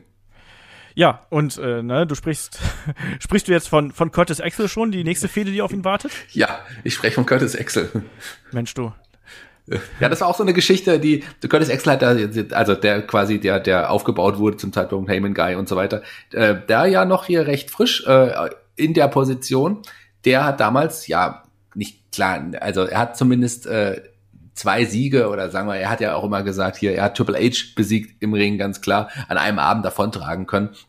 Ähm, das war schon eher witzig gemeint und das war schon auch eher dafür, Curtis Axel nochmal aufzubauen. Also da war sich Triple H auch nicht zu schade, hier nochmal, ähm, klar, das waren keine klaren Niederlagen, aber trotzdem hier zu sagen, Curtis Axel, äh, der darf durch die Shows laufen und behaupten, er hat mich besiegt. Genau, und danach folgte ja dann auch wirklich die Zeit der Authority lieber Shaggy. Das ist eine große Gruppierung gewesen, die uns über ja, mehrere Jahre begleitet hat, mit Triple H und Stephanie McMahon an der Spitze. Ja, äh, hat unter anderem dafür gesorgt, dass äh, Daniel Bryan sehr, sehr overgekommen ist, oder? Also wie, wie, so retrospektiv, weil das ist ja gar nicht mal so lange her, wenn man äh, ehrlich ist. Das ist jetzt 2013, das ist knapp zehn Jahre her. Ähm, Ende der Authority war so 2016 um den Dreh, das ist äh, sechs Jahre her. Jetzt so retrospektiv, wo würdest du die Authority als, als Gruppierung einsortieren? Es gab natürlich viele Momente, wo sie einfach auch genervt haben, wo es irgendwie wirklich auch zu viel war, wo sie zu omnipräsent in den Shows waren. Das definitiv. Aber gerade in der Geschichte, du hast gerade angesprochen, mit Daniel Bryan. Also Daniel Bryan, das, er hat sich ja äh, ist ja natürlich gewachsen, ist bei den Fans größer geworden, ohne dass die WWE so viel dafür getan hat. Einfach, man hat gute Geschichten mir erzählt, aber er hat sie diese Geschichten einfach auch toll präsentiert. Und hier ähm, hat sich einfach Triple H mit den mit der Authority als Antagonisten einfach nach oben gepusht. Und ich weiß nicht genau, ich glaube, er hätte es wahrscheinlich auch so geschafft, aber dadurch gab es einfach nochmal eine Art Raketenrucksack, ich habe es heute noch nicht gesagt, für Daniel Bryan in der Geschichte gegen diese Gruppierung. Dadurch, dass er auch dann ähm, ihm so schwer gemacht wurde, bei WrestleMania dann tatsächlich um den World Title anzutreten. Das Publikum wollte es unbedingt. Man ist hier einige Umwege gegangen, unter anderem auch im Eröffnungsmatch bei WrestleMania mit Triple H als Gegner, wenn äh, hier Daniel Bryan gewinnt, darf er im Main Event antreten. Das hat man einfach toll gemacht. Also das hat, glaube ich, Daniel Bryan wirklich zum großen Star gemacht. Und allein dafür muss man die Authority eigentlich lieben, auch wenn man sie oft irgendwie eher nicht so gerne gesehen hat das Problem war eben bei der Authority, finde ich, dass man sehr oft auf ähnliche Stilmittel äh, zurückgegriffen hat. Ne? Also ständig auf Eingriffe. Im Zweifelsfall wurde dann Kane vorgeschickt, der die Drecksarbeit machen musste, der damals als äh, Director of Operations hier unterwegs gewesen ist. Ähm, wir haben natürlich die, der eigentliche Start der Authority war ja beim äh, SummerSlam damals, wo wir das Match zwischen John Cena und Daniel Bryan gehabt haben. Äh, am Ende gewinnt Daniel Bryan, ne, der B-Plus-Player, wie er ja immer nur genannt worden ist, so nach dem Motto, du wirst nie Champion werden. Und wie du richtig gesagt hast, allein dafür war die Authority absolut notwendig, dass du jemanden hast. Alle wollten Daniel Bryan an der Position haben, aber dann hast du eben die, die die Macht haben, die einfach sagen so, nö, das, das wirst du einfach nicht, weil wir haben hier das Sagen und solange wir das Sagen haben, wirst du es eben nicht. Das ist ähnlich wie Steve Austin und McMahon damals, wo Steve Austin verletzt gewesen ist und McMahon gesagt hat, nee, du, du darfst einfach nicht antreten, ne? Und die Fans wollen das aber. Und sobald du Fans eben was wegnimmst, wollen sie es eigentlich umso mehr. Das ist nun mal einfach so. Das hat man ja hier genauso gemacht. Und dann gewinnt Daniel Bryan gegen John Cena, ähm, dann attackiert Triple H ähm, Daniel Bryan und sorgt dann eben dafür, dass Randy Orton mit dem Money in the Bank Koffer hier äh, eincashen kann und sich den Titel holen kann. Ja, das, das war schon der erste große Startpunkt und dann eben dieses ganze Hin und Her mit Daniel Bryan. Das hat schon funktioniert. Drei natürlich dann auch ganz wichtig, äh, The Shield wurde ja quasi auch im Schatten der Authority äh, aufgebaut, Shaggy. Das darf man auch nicht äh, vergessen, dass die ja erst so ein bisschen die Mercenaries von CM Punk gewesen sind und dann aber im späteren Verlauf äh, auch äh, Teil von der Authority so gewesen sind. Ja, wobei sie sich daran dann auch relativ schnell dann wieder gelöst haben und tatsächlich die Geschichte um Triple H dann auch weiterging. Und hier, dass ich auch Triple H nicht zu so schade war, zu sagen, okay, ich reformiere jetzt hier die Evolution, ähm, nur aber um hier wirklich würdige große Gegner äh, von Shield aufzustellen, die dann auch klar die Niederlage gegen Shield einfahren sollten. Also das, das war auch ähm, wichtig, glaube ich, für Shield, um zu zeigen, das sind jetzt, sie sind jetzt an einem Punkt angekommen, wo sie nicht mehr nur irgendwelche Handlanger für jemanden sind, das waren sie ja schon lange nicht mehr, ähm, sondern das sind drei legitime Stars, denen auch, egal in welcher Zusammensetzung, ähm, die Zukunft gehören kann. Und ich meine, äh, war ja dann auch so, dass nach der klaren, nach der klaren Sieg, Siegesserie oder es waren zwei Matches, die relativ klar für Shield ausging, dann doch nochmal ein in Shield ein kleiner, ja, eine kleine Explosion stattfinden soll. Wir erinnern uns an den Turn von Seth Rollins zur, äh, äh, hier, zur Authority. Ähm, die Zeit war auch nicht unbedingt die coolste, aber Seth Rollins ist auch extrem an der Seite von Triple H gewachsen. Nicht nur mit dem Pedigree als Finisher, sondern der war ja auch wirklich, das hat man in Shows ja auch so präsentiert, eine Art Mentor für Seth Rollins und hat den zum großen Star auch gemacht. Ebenso im, im, im, im Gegenzug natürlich Roman Reigns und Dean Ambrose. Ganz genau. Also hier hat man durchaus probiert, mit der Authority ähm, neue Stars zu kreieren und das ist auch bis zu einem gewissen Grade gelungen. Dass das nicht immer unterhaltsam gewesen ist, glaube ich, das äh, haben wir jetzt hinlänglich hier äh, erklärt. Aber man hat das eben hier schon äh, über weite Strecken ganz ordentlich gemacht. Also man hat dieses Stable schon genutzt, um da neue Namen aufzubauen, Daniel Bryan ähm, und dann eben auch äh, The Shield und eben dann die einzelnen Mitglieder, die dann rausgebrochen sind, die ja dann im Prinzip auch alle Fäden äh, mehr oder weniger äh, mit oder gegen äh, Triple H gehabt haben. Das dürfen wir auch nicht vergessen. Ne? Und das mhm. begann ja dann quasi auch mit äh, ja dem dem äh, neuen äh, Golden Boy von WWE, also du hast ja nicht nur Seth Rollins angesprochen, sondern der hat sich ja dann zwischendurch zeitlich auch verletzt. Das war auch alles ein bisschen anders geplant. Ähm, dann haben wir eben hier Roman Reigns, der dann auch ganz, ganz vorne weggehen sollte. Klar, äh, wir hatten noch Seamus, der dann dazwischen gefunkt ist, aber eigentlich wollten wir doch alle sehen, wie dann ähm, Roman Reigns und Triple H aufeinandertreffen. Aber auch das war nicht so wirklich geil. Ne? Aber also das dauerte ja noch, das, das dauerte ja, Ja, ja auch noch so richtig ein bisschen, denn da kam ja noch was Wichtiges, da muss ich da diesmal einhaken. Richtig, Dazwischen Triple H einziges Match in 2015, wir waren ja 2014, ähm, diese große Geschichte mit, mit, äh, mit ähm, Roman Reigns oder auch Dean Ambrose kam ja tatsächlich erst zwei Jahre später im Ring zumindest. Äh, in den Geschichten hat es natürlich weitergetragen, denn Triple H hatte ein einziges Match ähm, 2015 und da frage ich dich, wolltest du das sehen? Wolltest du das so sehen, wie es war? Ich spreche natürlich von der großen Rückkehr von Sting. Richtig, das habe ich tatsächlich übersprungen. Mein Gott, Asche auf mein Haupt. Ähm, wir haben uns natürlich alle bei WWE gewünscht, dass wir Undertaker gegen Sting bekommen. Und dann haben wir eben Sting gegen Triple H bekommen. Das Match an sich hat für mich nicht funktioniert. Ich bin ganz ehrlich. Also, der, klar, der, der Auftritt hier von Triple H als Terminator Genesis äh, Parodie, Parodie in Anführungsstrichen, hat schon nicht für mich funktioniert. Dann auch die Eingriffe von der New World Order und der DX, das hat für mich nicht funktioniert. Es wirkte halt so ein bisschen wie ein Nostalgia-Act, den man dann hier gemacht hat. Nee, war, nicht wirklich so. Wir haben natürlich auch bei der Survivor Series, dann gehen wir noch mal einen Schritt zurück, dieses Match gehabt, wo Sting dann eingegriffen hat, wo Dolph Ziggler seinen großen Moment gehabt hat, wo theoretisch die Authority dann auch kurze Zeit äh, später äh, entmachtet worden ist, eben durch diese Niederlage in dem Match. Das dürfen wir hier an der Stelle auch nicht äh, vergessen. Und äh, ja, dann am Ende sind sie ja dann äh, wieder reingeholt worden und unter der Prämisse, dass ansonsten Edge verletzt würde. Naja, aber dieses Match, um darauf zurückzukommen, nee, hätte ich glaube ich nicht gebraucht. Ähm, weiß ich gar nicht. Shaggy, wie siehst du das? Ich gebe den Ball zurück. Also gebraucht, gebraucht hätte ich es nicht. Ich wollte natürlich auch Sting gegen Undertaker sehen. Wir werden es ja vielleicht irgendwann noch mal sehen. WrestleMania 40, WrestleMania 45 mal schauen. Ähm, äh, aber ich fand es gar nicht so schlecht, wie es viele machen. Also ich mochte klar die Eingriffe von jetzt in dem Fall vielleicht auch äh, der die Ex oder NWO, äh, wer da alles auch da war. Ähm, hätte nicht unbedingt gebraucht, aber ich fand's cool, aber tatsächlich nicht als Match, sondern wirklich als reiner nostalgischer Act. Ich habe damals nicht gedacht, dass man mit Sting noch solche Dinge tun kann, wie man es auch heute bei AEW tut. Also das ist schon verrückt. Deswegen war ich damals eigentlich sehr zufrieden mit dem Match und mochte auch die Eingriffe, weil es einfach so ein bisschen ein ein Rückblick, ein Zurückdenken an die Vergangenheit war. Und dafür habe ich dieses Match eigentlich gefeiert, obwohl es natürlich kein herausragendes Match war. Das ist alles andere als das. Ja, ja, ja. Naja, kommen wir hier äh, zu dem, was ich gerade eben schon so ein bisschen angerissen habe, ähm, wo wir natürlich dann auf dem Weg Richtung äh, äh, Summers, äh, Richtung Survivor Series dann eben sind.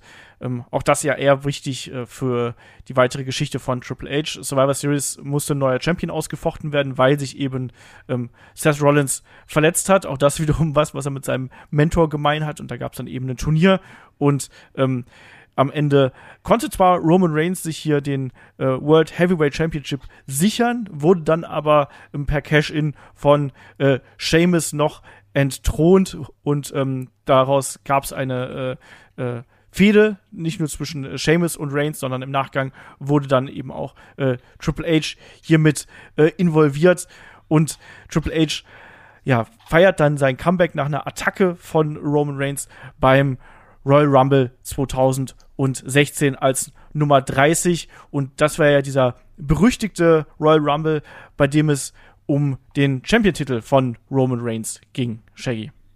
Ja, und wie sollte es anders sein? Ähm, man dachte, das ist die beste Möglichkeit, Roman Reigns noch mal größer aufzubauen. Gab man Triple H den Sieg hier bei seinem Rückmatch, bei seiner Rückkehr, auch nach längerer Zeit wieder. Ähm, Triple H World Champion und ähm, ich mochte das gar nicht. Ich mochte das gar nicht, weil es ganz klar war, man baut hier nur einfach das große Match mit Roman Reigns für WrestleMania auf, um Roman Reigns dann da auf großer Bühne den Gürtel zu geben. Hätte man auch anders machen können, weil Triple H als World Champion zu dem Zeitpunkt einfach nicht mehr sinnvoll war, in meinen Augen.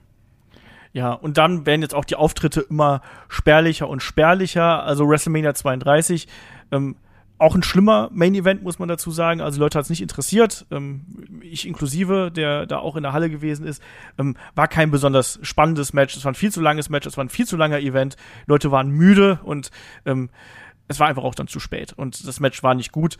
Und auf dem Weg dahin gab es ja auch noch äh, Matches unter anderem gegen äh, Dean Ambrose, ne, bei Roadblock zum Beispiel, was überraschend gut gewesen ist tatsächlich. Also es hat auch gut von der Dramatik äh, funktioniert, aber hier Reigns gewinnt natürlich den Titel bei WrestleMania und Triple H zieht sich dann ja so ein bisschen aus dem aktiven Geschehen zurück, ähm, weil er sich dann eben auch verstärkt um NXT natürlich äh, kümmert. Ja, Shaggy, aber wir haben ihn dann trotzdem noch mal äh, hier äh, auch in einer aktiveren Rolle gesehen. Unter anderem hat er ja dafür gesorgt, dass Kevin Owens dann äh, kurze Zeit später sich hier die Universal Championship umschnallen konnte.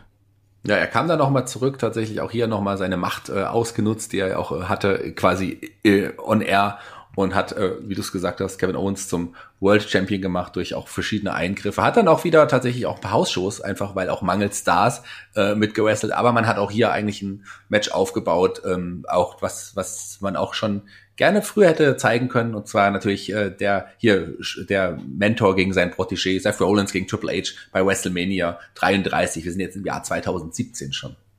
Ja, ähm, das war, das war ein äh, gutes Match, muss man dazu sagen. Rollins hat äh, gewonnen. Ich glaube, wir haben uns alle ein bisschen mehr davon versprochen damals, aber es war ein ordentliches Match, aber es war nicht so dieses Standout-Match, wie wir es zum Beispiel zwischen Daniel Bryan und ähm, Triple H damals gehabt haben, sondern es war ein ordentliches Match, was nur Rollins gewinnen durfte und musste.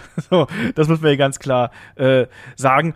Ja, und wenn wir jetzt hier noch ein bisschen weitergehen, dann sind wir ja auch wieder in der Zeit, ähm, wo, wo dann äh, Triple H ja regelmäßiger als, als Part-Timer sozusagen dabei gewesen ist. Ne? Und ja, aber nur bei den Hausshows, wenn tatsächlich äh, da die Stars einfach nicht da waren, die man, weil man sie nicht hatte, hat man auch mal Triple H aufgrund der Vorverkäufe hinzugeholt und er hat tatsächlich eine ganze Tour auch, äh, eine kleine Tour mitgemacht, ein paar Städte mitgewrestelt, allerdings das wirklich auch nur ähm, ohne Kameras. Also das war tatsächlich keine großen Matches. Er hat dann, man hat ihn auch nochmal zurückgeholt, ähm, bei der Survivor Series im Ring, aber ansonsten genau. waren es tatsächlich nur äh, Hausshows, beispielsweise sogar in Indien damals gegen Jinder Mahal im Main Event bei einer Hausshow dort, also einfach der indische Star gegen ein eine Wrestling-Legende, aber ansonsten waren es tatsächlich wirklich keine großen Matches. Wir haben ein großes Match haben wir natürlich noch, weil bei der Survivor Series, die du hier gerade schon angesprochen hast, ähm, da war er ja eigentlich ähm, bei Team Kurt Angle hier äh, zugegen. Ne? Also da traf ja damals Team Raw auf Team SmackDown und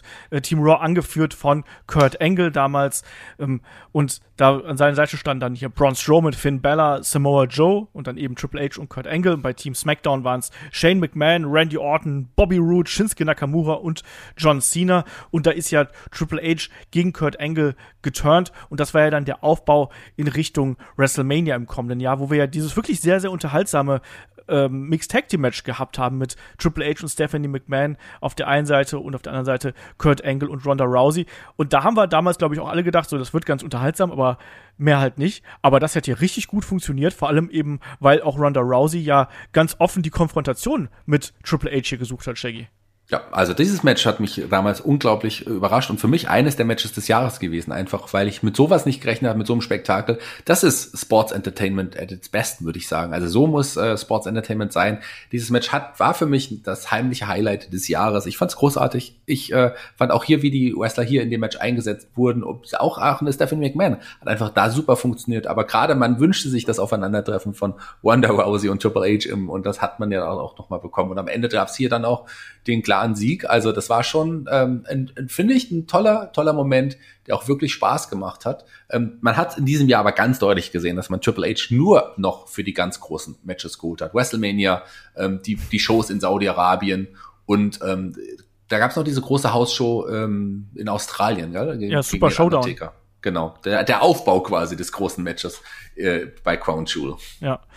Genau, also wir hatten dann noch diverse äh, Auftritte. Ne? Also wir hatten eben beim Greatest Royal Rumble, wo wir nochmal äh, John Cena gegen äh, Triple H äh, bekommen haben. Dann äh, Super Showdown, ähm, Undertaker gegen ähm, Triple H. Ähm, weiter ging es dann eben mit dieser Fehde, Undertaker gegen Triple H. Äh, Crown Jewel, ähm, wo dann die Ex gegen Brothers of Destruction, das unglaubliche Trainwreck, was wir damals erlebt haben, wo sich äh, Triple H auch doch, doch äh, wieder verletzt hat, wenn ich mich jetzt nicht komplett täusche. Oder war das nicht so, dass er sich da ja. den, war es der Brustmuskel diesmal, den er sich gerissen ja, ich glaube, hat? es war der Brustmuskel mitten im Match und da musste Shawn Michaels das Match alleine tragen, was er was natürlich sehr schwer war für einen Mann, der seit Jahrzehnten nicht mehr gewrestelt hat gegen, gegen Kane und die Undertaker, die auch nicht mehr ähm, in der besten Verfassung ihres Lebens waren. Ganz schlimmes Match auf jeden Fall. Ähm, und das wieder ein großes Tag Team Match, wo sich Triple H verletzt hat, ganz klar. Ja, also äh, nicht schön. Der Aufbau dahin war, also der war nicht gut, aber ich weiß, dass wir damals gedacht haben, so, ah, vielleicht wird's ja doch nicht so schlimm, wie wir es uns äh, erträumen. Und es ist eigentlich noch viel, viel schlimmer geworden als das. Ja. Ähm, entsprechend, ja, hat das natürlich einen super äh, ähm, faden Beigeschmack gehabt. Was wir vielleicht hier noch äh, positiver äh, erwähnen sollten, ist das Match bei WrestleMania äh, 35. Ähm, Batista, der ja äh, noch ein Match, ein letztes Match bestreiten wollte und bestreiten ja, musste, glaube ich, für sich selber, ähm, hat sich ja dann an Ric Flair vergangen, um es mal so auszudrücken. Und dann gab's ja das. Nee, nicht so wie bei Katie Er hat ihn Backstage verprügelt. Ja, genau. nee, er hat ihn Backstage verprügelt und durch die Gegend ge gezerrt.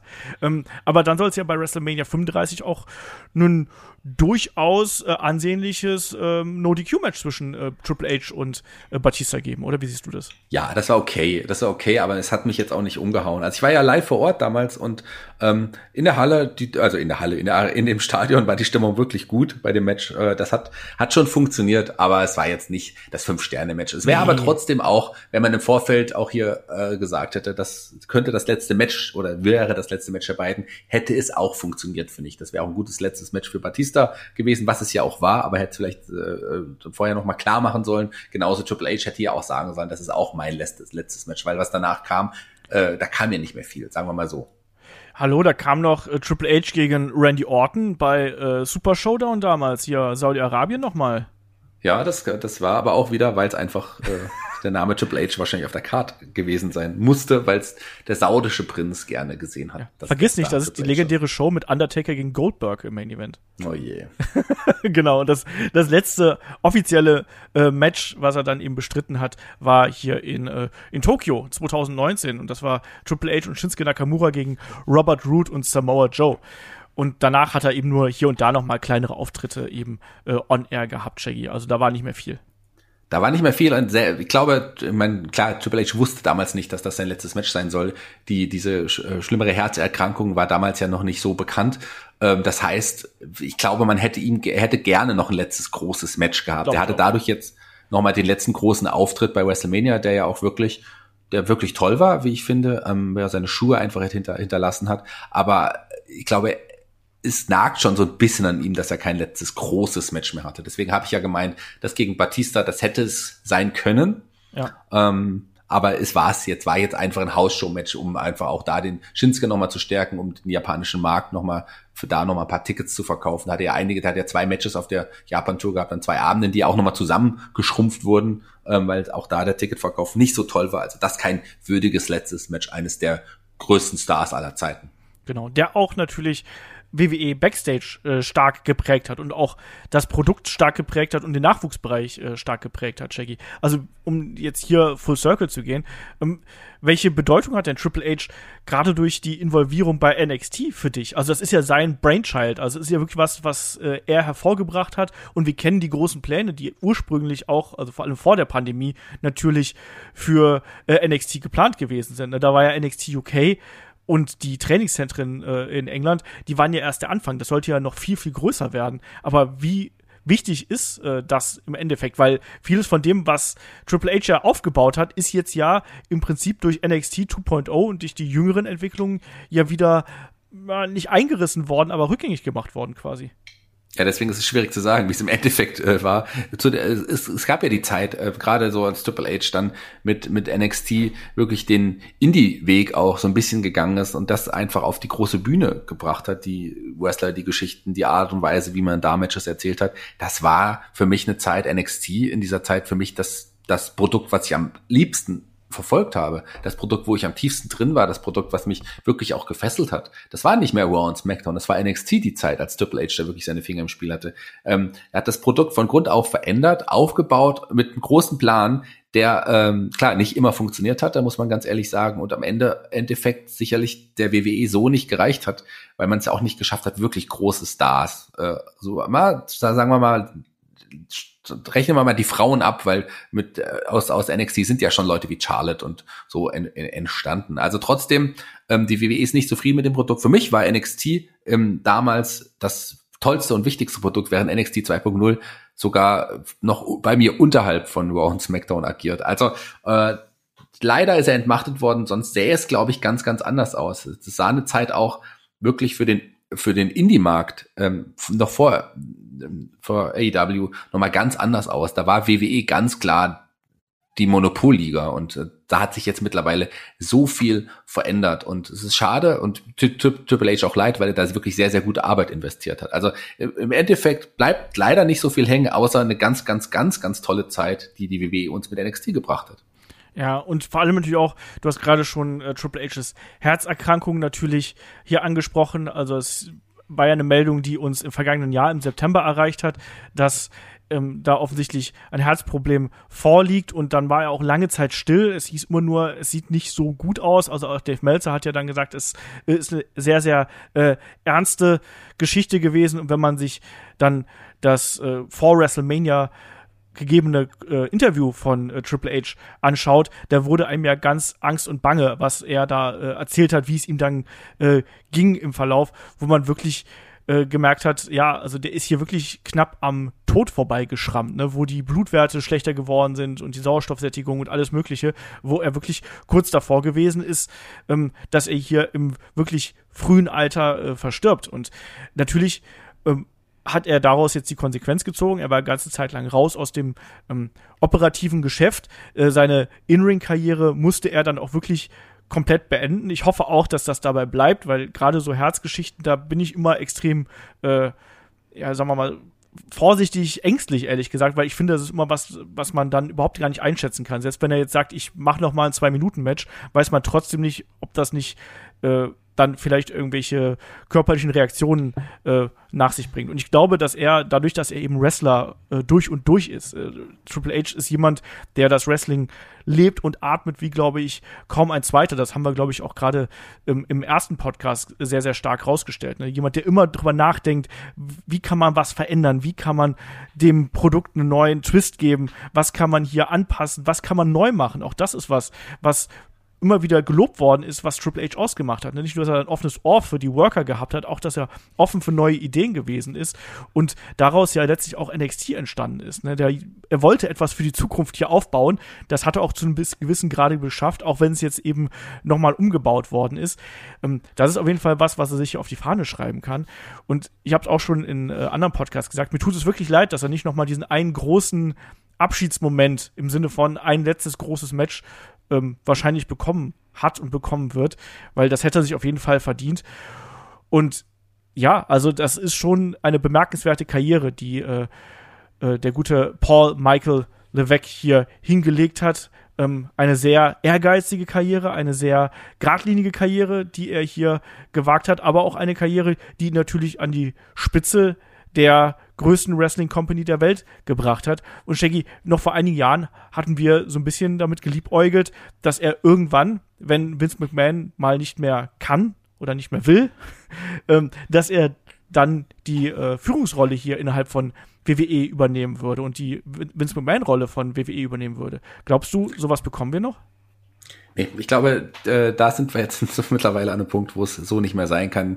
Ich glaube eher, also kann sein, dass er vielleicht in einer anderen Art und Weise die Führungsposition innehaben wird, dann sie aber nicht mehr, nicht als Besitzer vielleicht, sondern als Angestellter. Aber ich glaube schon, dass man die WWE irgendwann äh, irgendwo zum Verkauf geben wird. Und warum nicht? Dann bei Dana White hat es bei UFC vorgemacht, dann auch so Leute wie dann ein Triple H trotzdem in der Führungsposition einstellen. Dann könnte es anders sein. Aber so wie es aktuell aufgebaut ist und was die letzten Monate, das letzte Jahr so gezeigt haben, hat man ihn ja tatsächlich auch so ein bisschen gefühlt entmachtet, weil die Art und Weise, wie Triple H Wrestling sieht, nicht die Art und Weise ist, wie Vince McMahon, glaube ich, Wrestling sieht. Und das ist, glaube ich, das größte Problem zwischen den beiden. Wahrscheinlich ist das so, ja. Da ist eine ganz grundsätzliche ähm, Wrestling-Philosophie dahinter, die sehr unterschiedlich zwischen den beiden ist. Ähm, Shaggy, abschließend, welche Fußstapfen hinterlässt Triple H bei WWE und im Wrestling allgemein? Naja, wir haben es ja schon ein bisschen angesprochen. Was wir gar nicht angesprochen haben, ist die Filmkarriere von Triple H. Der hat ja auch mal zeitweise versucht. Richtig was geil. Nicht, Der Chaperon. Chaperon und äh, Inside Out, beide 2011, beides ähm, nicht so gute Filme. Und Blade und hatten wir auch noch. Blade Trinity, da hat er aber eine Nebenrolle gespielt. Bei den beiden genannten Filmen war er ja so der Main Act. Ähm, äh, und äh, bei Blade hat, hat okay, war es okay, hat funktioniert. Oh. Da musste also er war nicht gut, aber sagen wir, Blade Trinity ist eh, eh auch kein guter Film. Ja. Aber ähm, sagen wir mal so, da musste er die, den Film nicht tragen. Äh, das stimmt. Chaperone und, und Inside Out war ja quasi die, der, der, der, der Hauptdarsteller. Also da hat es ja noch weniger funktioniert, wie ich finde.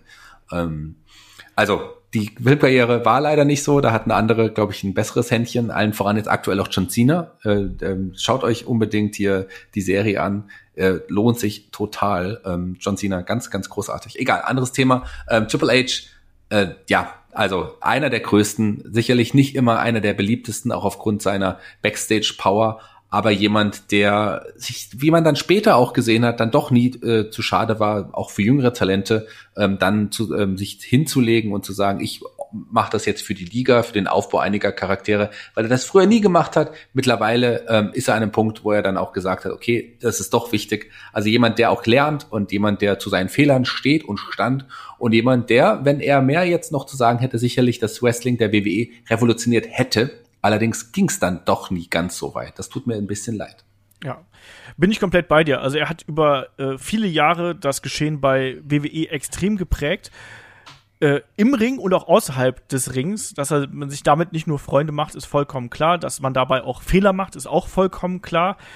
Ähm, aber nichtsdestotrotz finde ich gerade, was er eben mit NXT aufgebaut hat, absolut bemerkenswert und was uns auch letztlich natürlich viele tolle Momente beschert hat.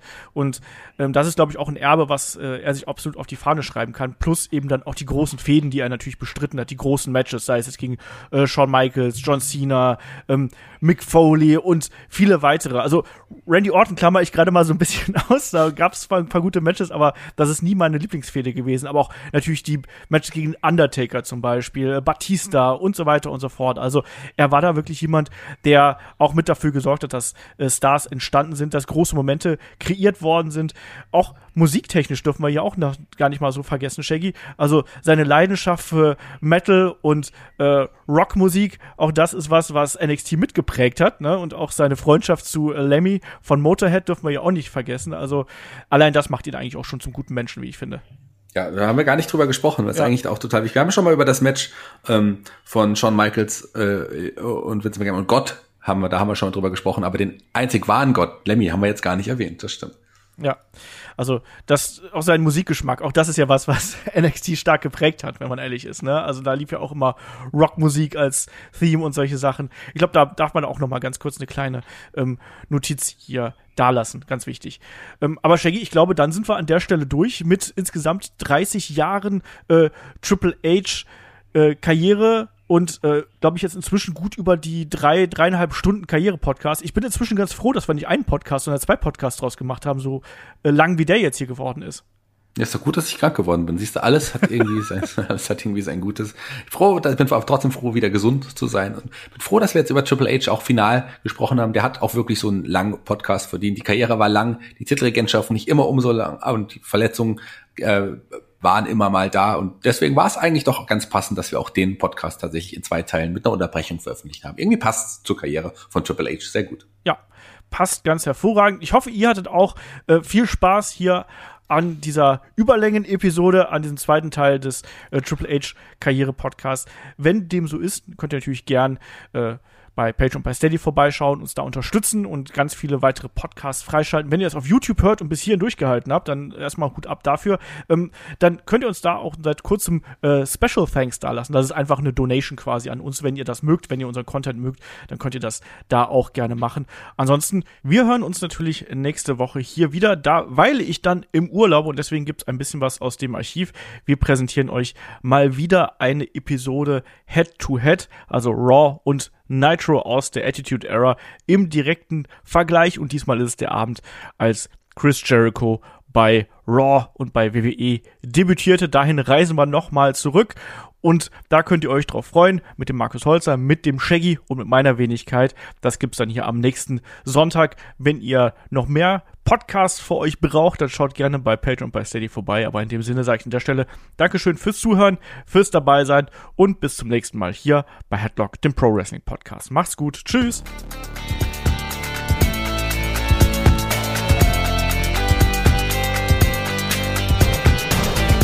Headlock, der Pro Wrestling Podcast.